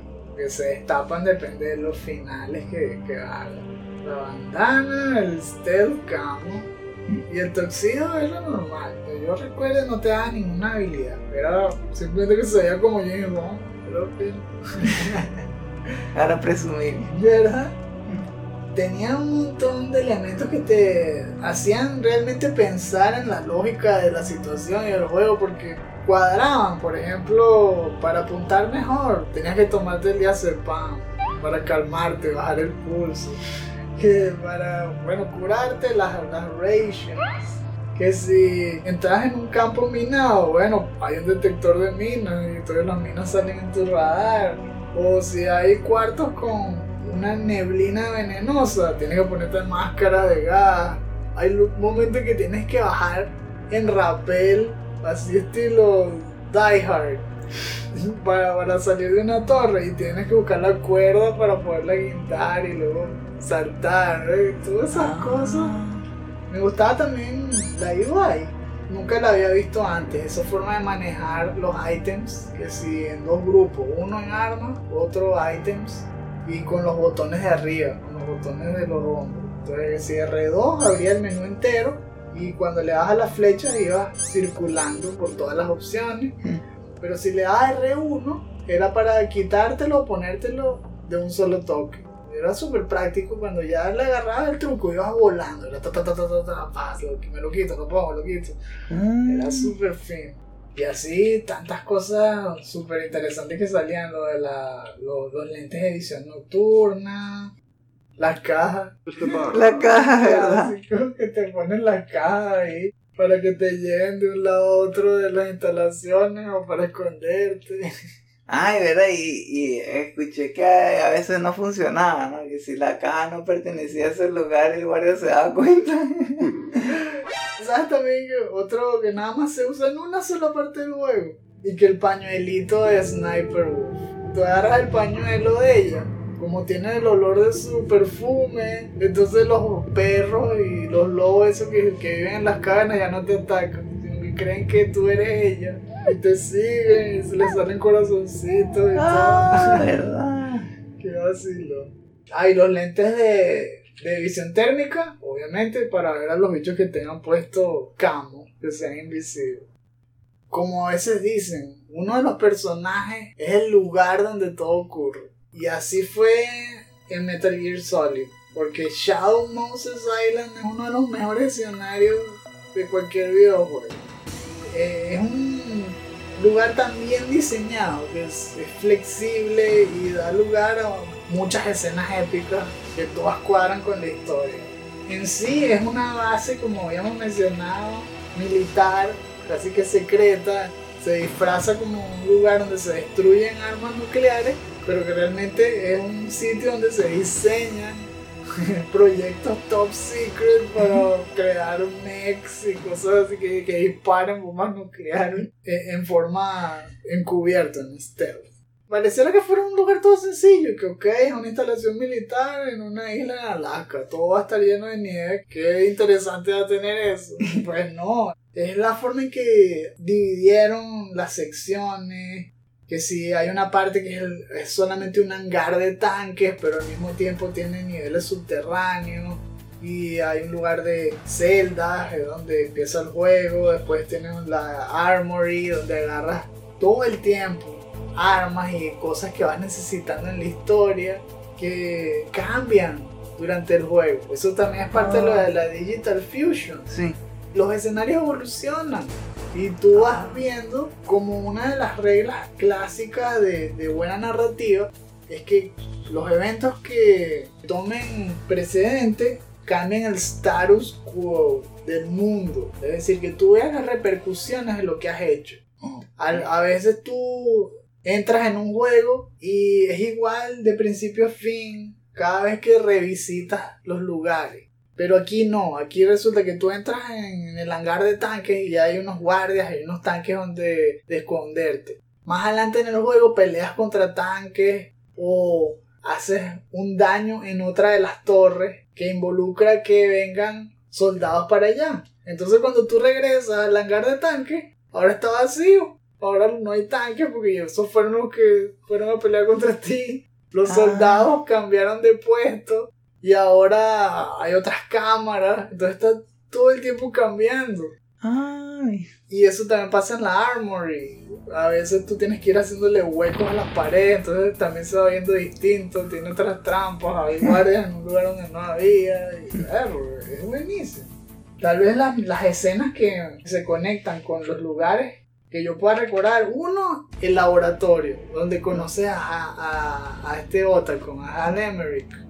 Es finísimo porque está lleno de puros escritorios y cada escritorio es distinto. O sea, tú ves cómo se fajaron. Tú ves que un puesto de trabajo es distinto al otro. Como si te hubiesen dedicado a pensar, ok, el que programa aquí es esto, le gusta tal cosa y tal. Y claro, que fajas Y para más colmo todo se destruye. Porque cuando estás peleando contra este Cyber Ninja, si tú le disparas, el bicho empieza a mover la espada y todas las balas rebotan y tú ves como vuelan los papeles en los, es- en los escritorios y se destruyen las computadoras. ¡Qué avanzado! Sí, es, es impresionante ver esa pelea, ¿verdad? Que wow, se fajaron. Esa es una de las escenas que más me gusta también, esa, esa pelea. La persecución en las torres de comunicación. ¡Wow! Es una broma frenética donde no puedes parar. Desde que se activa la alerta hasta que llegas al tope, es acción pura. Es una de las partes donde no puedes hacer stealth. Suena el alarma y tienes que empezar a correr y llueven los soldados, tienes que lanzarle bombas de stun o dispararle, lanzar shaft para que no te disparen las metralladoras que están montadas en la pared. y por colmo, llegas al techo y te espera Liquid con un helicóptero. ¡Oh! Concha, Tienes que pelear contra él con el, el Stinger Missile. El, Come on, fly. wow. La parte de cuando llegas bajo tierra ya para pelear contra el Metal Gear. Las secciones donde está la caldera, donde se funden los metales y que es otro de los twists del juego. Que tú estás buscando tres llaves y resulta que ya la tenías. Porque era una sola llave que cambia con la temperatura. Entonces que wow, ya tenía todo. Y tenías era que ir a la caldera y acostarte ahí en el piso y extender la, la tarjeta sobre el calor y todo es cambiado. Esa era una de las llaves. Después la ponías en el frío, cambiaba y ahora esa era la otra. Y así. Ingenioso todo eso. Podríamos hablar mucho más de Shadow Moses porque nos encanta, pero al menos eso teníamos que decirlo. Y el final también deja las puertas abiertas para más aventuras, que de hecho eso fue lo que pasó, ¿no? Ya después de que Snake se da cuenta de todo el plot y de cómo lo usaron, se encarga es de escapar. Trata de salvar a Ota con salvar a Meryl. Después de que Liquid muere por Fox Die. ¿Qué?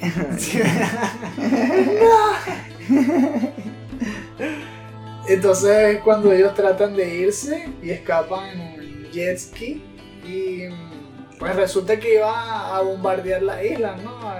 O sea, todo esto pasó, ¿no? Que como creen que falló Snake, entonces es como The Rock, como aquella película de Nicolas Cage. Sean Connery. Mm. Bueno, tratan de mandar unos aviones para que destruyan Moses Island. Y cuando, cuando Snake les dice que tuvo éxito, lo suspenden. Entonces Ah. pueden escapar con vida, ¿no? Y además Campbell le dice a Snake que va a decir en el reporte que él murió. Básicamente lo que pasó con John Wick. Sí, ¿verdad? Aunque igual le dicen que, bueno, ve y disfruta lo que te queda de vida. O sea, como diciendo que, sí, te vamos a ayudar, pero igual tienes Fox Die y puede ser que mueras mañana. Y el tipo que, ¡Uh! Conchale. sí. Y la tipa, esta Naomi y todo, y que, bueno, lo que quiero, así como si nada, que quiero que elijas la vida y vivas. Así que sí, gracias, pero tú fuiste la que me inyectó el Fox Die.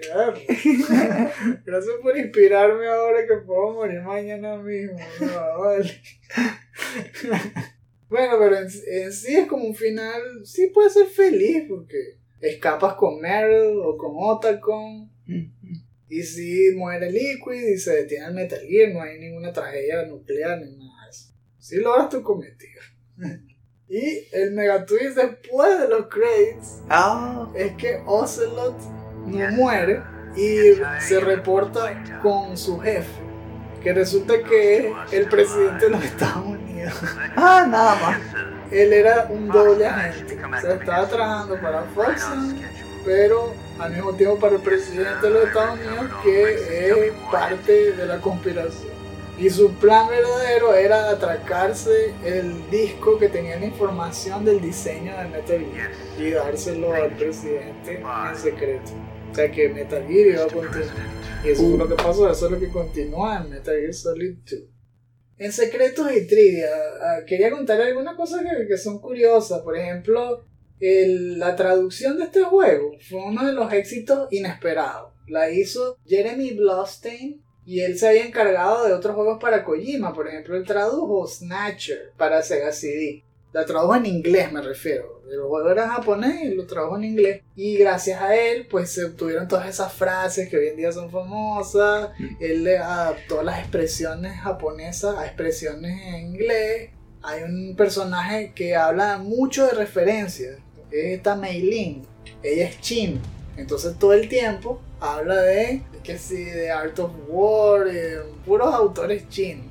Y entonces él cambió y le empezó a agregar autores de literatura inglesa, de Estados Unidos, con otras frases distintas que se parecieran a las mismas que ella usó para hacer esa referencia, para que cuadraran igual. Oh, Así que se fagó también. Y luego la traducción que él hizo, combinada con la actuación estelar del cast, inmortalizaron Metal Gear Solid como uno de los mejores juegos de voiceover en toda la historia. Que después muchos trataron de llegar a ese nivel, ¿no? y nadie lo logró. no sé. Nunca se logró.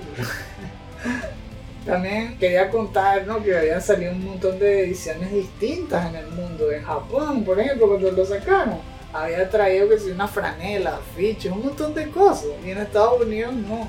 Pero luego en el 1999, cuando salió en, en Europa, sí le habían metido también cosas extra, pero nada más en la versión de Estados Unidos. Le habían metido que un CD con el soundtrack, franela, le pusieron las dog tags de soldado, un montón. Era casi que una colecto. Sí, Sí, y costaba igual. yo creo. O sea, o sea, aquí no veo que diga que costaba más caro. No, era buenísima. Lo que sí sucedió fue que como la versión de Japón salió primero y después vino el éxito de la versión de Estados Unidos, Kojima quiso meterle las cosas de la versión de Estados Unidos a la de Japón, más contenido extra. Esa versión fue la que se llamó Metal Gear Solid Integral y salió en 1999, el 25 de junio. Esa es una versión que, como dijimos, tiene las voces en inglés, que traía la versión de Estados Unidos, y la japonesa. Y la gente podía elegir si escucharlo en japonés o escucharlo en inglés, pero los textos seguían en japonés. Ah. Y además le incluyó que si un traje extra para Meryl, cuando tú destapas el tuxedo, una sección entera de VR que se llama VR Missions, porque el juego normal trae unas misiones VR de entrenamiento, training. Sí. Pero esta es como si fuese un juego aparte. Son 300 misiones VR.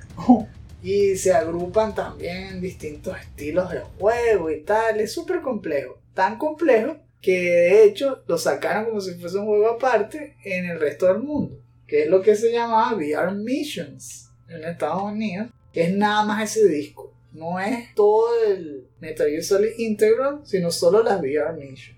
También habíamos dicho que salió en computadora. Bueno, sí, fue publicado por Windows y lo desarrolló un equipo que se llama Digital Dialect.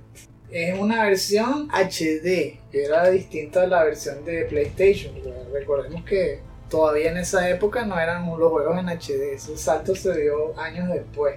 Lo chingo fue que le tuvieron que cambiar la pelea contra Psycho Mantis, le, le tuvieron que cambiar varias cosas que eran exclusivas de PlayStation porque simplemente no era el mismo software y, y no cuadraba, ¿no? Que si que Psycho Mantis hiciera que vibrara el control, todo, nada de eso se podía hacer en la computadora. Ah, Los objetos secretos que mencionamos por encimita eran la bandana, el stealth camo y el tuxedo y tenía que ver con la forma en que terminara el juego. Eso cambiaba todo en una secuencia donde te torturaba Revolver Ocelot. Cuando te atrapan en la pelea después de Sniper, de Sniper Wolf, en la primera, que es cuando dijimos, le disparaban a Meryl, tú te vuelves a buscar un rifle y cuando vuelves, Meryl no está. Le ganas a Sniper Wolf y cuando crees que tiene el camino libre, te hacen una emboscada y te atrapan. ah, Entonces, después de eso viene una secuencia donde Revolver Ocelot te tortura para buscar información. Y en esa secuencia, Revolver Ocelot te dice que te puedes rendir o que puedes aguantar hasta morir. Si tú aguantas y no mueres, tienes un final. Pero si te rindes, tienes otro final. Cuando te rindes, muere Meryl. Pero Otacon vive y te da el camo al final. En la última secuencia del juego, cuando estás escapando en la moto, te regala el camo. Y si haces lo de Meryl, que es que aguantas la tortura, entonces vive Meryl y con ella es con la que te escapas. Y al final, cuando estás montada en la moto de nieve, ella te regala la bandana. ah, Si tú haces esas dos cosas en el mismo game save, porque tú puedes grabar en distintos slots, pero si grabas siempre en el mismo slot, es decir, que el juego cuenta que estás terminándolo varias veces en uno mismo, cuando lo terminas por segunda vez, es decir, lo terminaste con Meryl, la segunda vez lo hiciste con Otacon, cuando empiezas el tercer playthrough, se destapa el Tuxedo. Y es una sorpresa. Es simplemente que cuando estás en el ascensor al comienzo y se quita todo el traje, cuando sales a la cámara tienes un Tuxedo como James Bond. No, no tienes el traje de infiltración. Y así como este, hay un montón de secretos divertísimos que tienen que ver con lo que habíamos dicho del estilo de filosofía de Kojima. Lo del multi- multiple process narrative. Eso hay un millón que no los voy a decir porque son infinitos y que tienen que ver con que hagas alguna cosa y luego tratas de hablar con un personaje y ves cómo cambia. Nada más por decir uno. Hay una persona que, que es esta Meilin que tú la llamas para grabar. Entonces, si tú te la tratas de vacilar, se pica. Porque tú puedes entonces empezar a llamarla. Que, ¿Quieres grabar? Y tranca. Y vuelve a llamar. Ahora sí vas a grabar y tranca. Entonces empieza a picar y que, mira, no me vas a perder el tiempo. ¿Quieres grabar o no quieres grabar?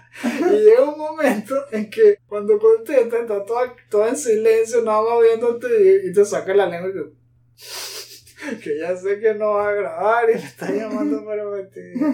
Cosas así, qué bueno. y ahora sí, recta final, vamos con el legado antes de despedirnos de todos ustedes. Como podrán suponer, Metal Gear fue un super éxito tanto de reseña por la crítica como de venta. Si nos ponemos a contar en toda la historia del juego, han llegado a vender más de 7 millones de copias en todo el mundo y se enviaron 12 millones de demos, o sea, un pocotón de gente ha jugado este juego. Según los datos que tomaron en 1998, nada más en, en Estados Unidos se vendieron más de un millón de copias. O sea, para ellos eso era un batacazo. Y se transformó en el quinto juego más vendido de 1998. Que el quinto tan poquito. Sí, es que recuerden ese rato. Ocarina of Time, Banjo, un montón de bestias salieron en el 98. Estaba rudo ese año. en la reseña, Universal Acclaim en Metacritic estaría en 94. O sea, es uno de los mejores de todos los tiempos. Si vemos que si alguna revista Electronic Gaming Monthly 40 sobre 40. GamePro 5 sobre 5. Official US PlayStation Magazine 10 sobre 10. IGN no le puso el 20, le puso 9,8 sobre 10. Y ahí vienen quién no le puso 20. Famitsu. Soy bicho de Famitsu a que le ponen 20. O sea, le pusieron 37 sobre 40. Aún así, hoy en día se reconoce como uno de los, no solo de los mejores juegos de todos los tiempos, sino como uno de los más importantes de todos los tiempos, porque ayudaron a popularizar el género stealth y hacer que la gente pudiese ver los juegos como un medio de narrativa cinemática, no solamente de gameplay, de agarrar puntos y todo ha estado un montón de listas del mejor juego de todos los tiempos. Tampoco se las voy a leer todas porque son infinitos. Desde las revistas, que si GamePro, Retro Gamer, poniéndolo uno de los mejores juegos de PlayStation de todos los tiempos, mejores juegos de todos los tiempos. Es un clásico de clásicos. Incluso en votaciones, porque cuando lo pusieron en el blog de PlayStation una poll, esta, en una encuesta para ver cuáles eran los mejores juegos originales de PlayStation, quedó como el mejor juego original de PlayStation de todos los tiempos. Eso fue en septiembre de 2015. Este juego ha sido incluido en un montón de formas distintas para poderlo jugar. Eso es lo bueno. La, hoy lo jugué en PlayStation 3, me gusta eso. Es como que está en versión digital, lo han incluido en compilations. En su época incluso lo relanzaron, se salió varias veces porque después de que vendían cierto número, salía que si ahora con versión Greatest Hits o versión Platinum, con, con una portada ligeramente diferente. Lo incluyeron que si en la versión japonesa que se llama que Metal Gear 20th Anniversary Collection o en la versión que se llama Essential Collection en Estados Unidos. Salió en la PlayStation Network, como lo que tú estás diciendo, en la PlayStation Store, que era PlayStation 3 o en PSP, eso fue en el 2008. En Japón salió en el 2009. Estuvo incluido también, ¿saben en qué? En la, en la consola mini eso, que, que se copiaron de la de Nintendo. ¿Sabes que era Ah. el, el NES Classic Mini, ese NES, bueno, en la versión esa de PlayStation Classic, que salió en el 2018, está Metal Gear. Hubo una especie de remake. Eso fue en GameCube. Se llamó The Twin Snakes y la hizo Silicon Knights con casi que igual todo el mismo cast de actores, pero con mejores gráficos. Eso no la hizo Kojima. La hizo otro director que le metió otro tipo de, de cinematics, estilo John Woo, con mucha cámara lenta y cosas así. Es bueno, es bueno. Tiene mecánicas de Metal Gear Solid 2 y gráficos mejorados. Igual me gusta más la original, pero esta es, es con estilo. Lo malo es que es solo de GameCube y nunca lo, nunca lo volvieron a sacar en ningún otro sitio. Y lo más reciente es que este mismo año anunciaron en mayo que iba a salir la Master Collection. El nombre completo es Metal Gear Solid Master Collection Volume 1. Ah, Eso por fin va a aparecer en todos lados. O sea que por primera vez se puede jugar Metal Gear en Nintendo. Nunca se había podido aparte del Twin Snakes en GameCube. Entonces va a salir en Switch, en PlayStation 5, en PC y en consolas Xbox, es decir, Series X y S. Y va a tener los primeros 5 juegos de la serie, incluyendo Metal Gear, Metal Gear 2, en Nintendo, en MSX2 y también eh, Metal Gear Solid 1, 2 y 3. oh, Así como Ah. un montón de contenido extra, que sí, cómics y concept art un montón de cosas súper interesantes. También tienen las versiones alargadas, ¿no? Las VR Mission y todo eso. sí. Ese, por cierto, si se lo quieren comprar, va a salir ya prácticamente el 24 de octubre. Tengan entonces la tarjeta de crédito preparada Sí. si quieren revivir toda la serie. Bueno, ya llevamos como dos horas aquí, así que no sé, yo creo que hemos cubierto bastante. Es imposible cubrirlo todo porque es un juego muy extenso, pero yo me he divertido bastante. No sé si tú quieres decir algo que haya faltado antes de que nos despidamos de todo. Bueno, algo que me llamó la atención hoy es que, que la impresión que uno tiene del juego depende del momento en la vida en que uno lo juegue. Cuando lo vi por primera vez me pareció intimidante y no le presté nada de atención al manejo de cámara. Solamente que estaba concentrado en que no me agarraron. Básicamente. y me gustaba mucho la parte de la música, ¿no? Y en esta me pareció muchísimo más interesante la historia y qué era lo que decía cada personaje. Como la secuencia de eventos me pareció más interesante. Y también me pareció que podía jugarlo hasta el final. De eso me llamó la atención, ¿no? Que, ah, no se ve tan... No se ve imposible. Eso es lo que pensé. Yeah, no, y seguro que también ha influido que ya has jugado muchos más juegos. Mm. Así como te parecía imposible, ya has jugado cosas más difíciles. Ya es lo verdad. ves, lo ves atrás y dices, oh, pero ya yo he hecho cosas peores. y esta vez tal vez sí te dé ánimo a llegar la historia hasta el final. No, y vale la pena, ojalá lo haga. Es finísimo este juego. Es, es inolvidable. Sobre todo cuando lo experimentas. Es divertido conversar, pero es mejor aún jugarlo. O sea, si tienen chance, no solo tú, sino todos los que nos estén oyendo, de probarlo, hagan. Se los recomiendo. La mejor oportunidad va a ser con la collection. si es que ya no se lo han comprado en la PlayStation Network. bueno, entonces ahora sí, yo creo que este es el fin del paseo. Ya es hora de que nos vayamos de Shadow Moses Island en los moticos de nieve y que se terminó y Con otra con Homer. ¿Quién sabe? Tal vez con los dos. Ah, mira. Hay que rescatar a todo el mundo, Semper Fi. No podemos ver a nadie tirado ahí. que hacer algo como Eternal Darkness, mezclar dos timelines, rescatar a los dos al mismo tiempo. Al final yo creo que eso es lo que pasó, porque cuando tú juegas el 4, están todos vivos, entonces significa que todos vivieron. Ah, ¿Cuál fue el canon ahí? Nos gustaría entonces que nos den en los comentarios sus experiencias, igual, todo lo que conversamos aquí, personajes favoritos, escenas favoritas, qué fue lo que los capturó, todo lo que quieran, nos, gustaría leerlo y seguramente les responderíamos a cada uno de sus comentarios. Por los momentos, es hora de que Eleazar nos llegue a casa, se acabó nuestro paseo y esperamos verlo el próximo mes con un nuevo recuento de otro clásico en el último Phoenix Down DLC. Oh, Nos vemos.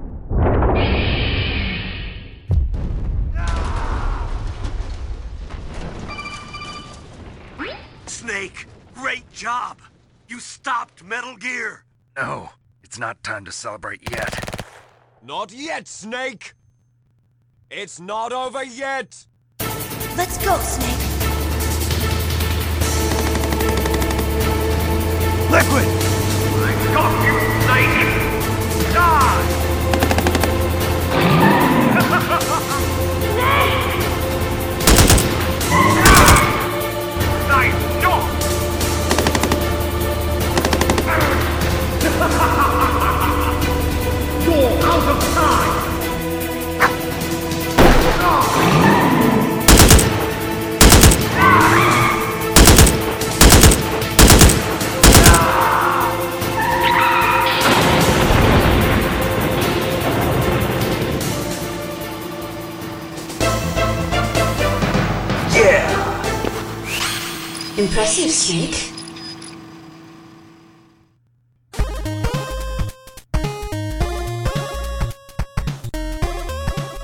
Bien, ya, nos estamos, ya estamos acercándonos al final.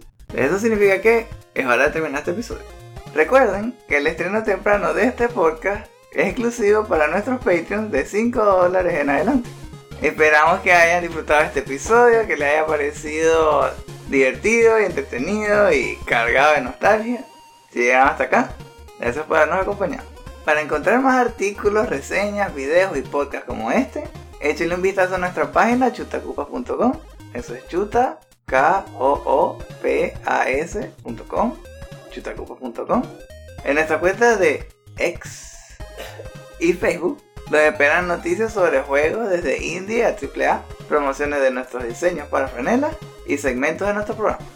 Les invitamos a que dejen sus comentarios en la sección inferior para seguir conversando sobre este juego que les comentamos hoy. Nos gustaría saber, rápido, ¿odian Metal Gear o no? Recuerden que los contagiamos con Fox Die. Y Fox Die solo va a matar a los que digan que digan que sí. Fox Die solo mata a los que digan que sí meter. Sí, hicimos, un- pusimos una pequeña modificación en el código. ¿Qué piensan sobre este juego que, que es tan diferente a los que salen en la industria? Por ser un trabajo que parece una imagen de una sola persona, tan enfocado en una sola persona, en Kojima. Entonces, ¿qué piensan, qué piensan de eso? Por ejemplo, ¿les gustaría que le hagan un remake como a Resident Evil 2? ¿No sería eso? En PlayStation 5. El PlayStation 5. Y que inviten a todos los actores otra vez si pueden. Oh, sí. A la, a la, voz. Medio interesante. ya está, está, está sintiéndose todo emocionado. Así que, conchale. Que uff. es interesante porque que le hagan un tratamiento como Nintendo, que, que agarren todas las canciones, le hagan un retoque, que se escuche con más instrumentos, con más detalle. Pero el único problema que veo ahí es que no sería Kojima, ¿viste? Ya no sería Kojima. Ese es el único riesgo, que tiene que ser un visionario estilo Kojima que sepa manejar la franquicia bien, hacerle honor. Primero habría que ver cómo hacen con esto que quieren que continuar la franquicia. Y si realmente el siguiente que hacen es bueno, podrían pensar en hacer un remake. Veremos justamente cómo sería un remake cuando salga el remake del 3, con este Metal Gear 3 Delta. Vamos a ver cómo queda ese remake. Mm, Ahí tendremos nuestra respuesta. Otra pregunta de las escenas que dijimos del juego. Hay uno que tal vez se nos pasó, que les pareció inolvidable y pensaron que tal vez fue lo que realmente les hizo pensar que fue el mejor juego que jugaron en ese tiempo para ustedes.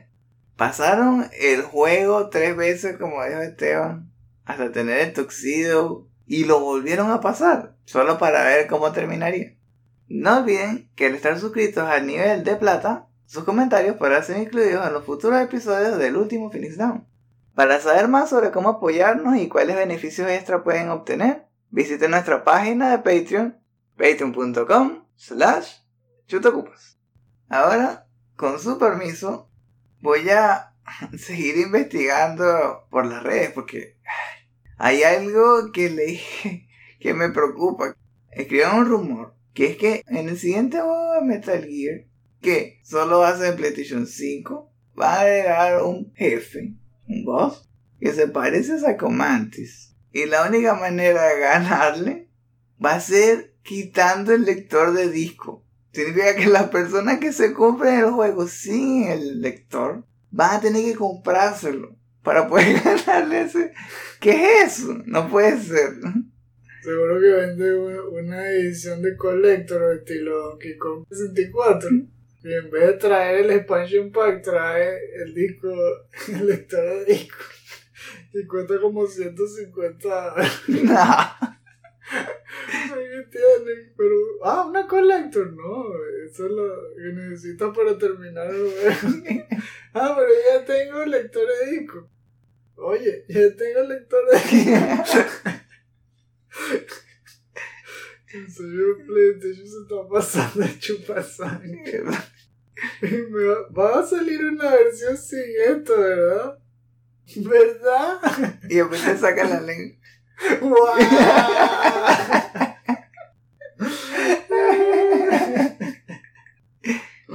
Bueno, entonces, si nos siguen en Patreon, nos vamos a ver más pronto. Si no, ya va a ser el mes que viene. Ese sería ya al final, ¿verdad?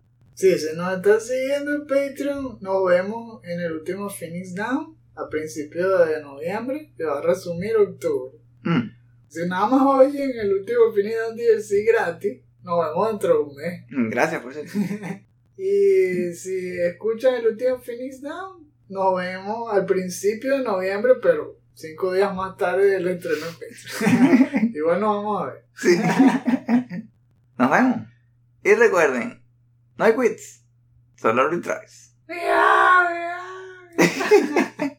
Snake, snake.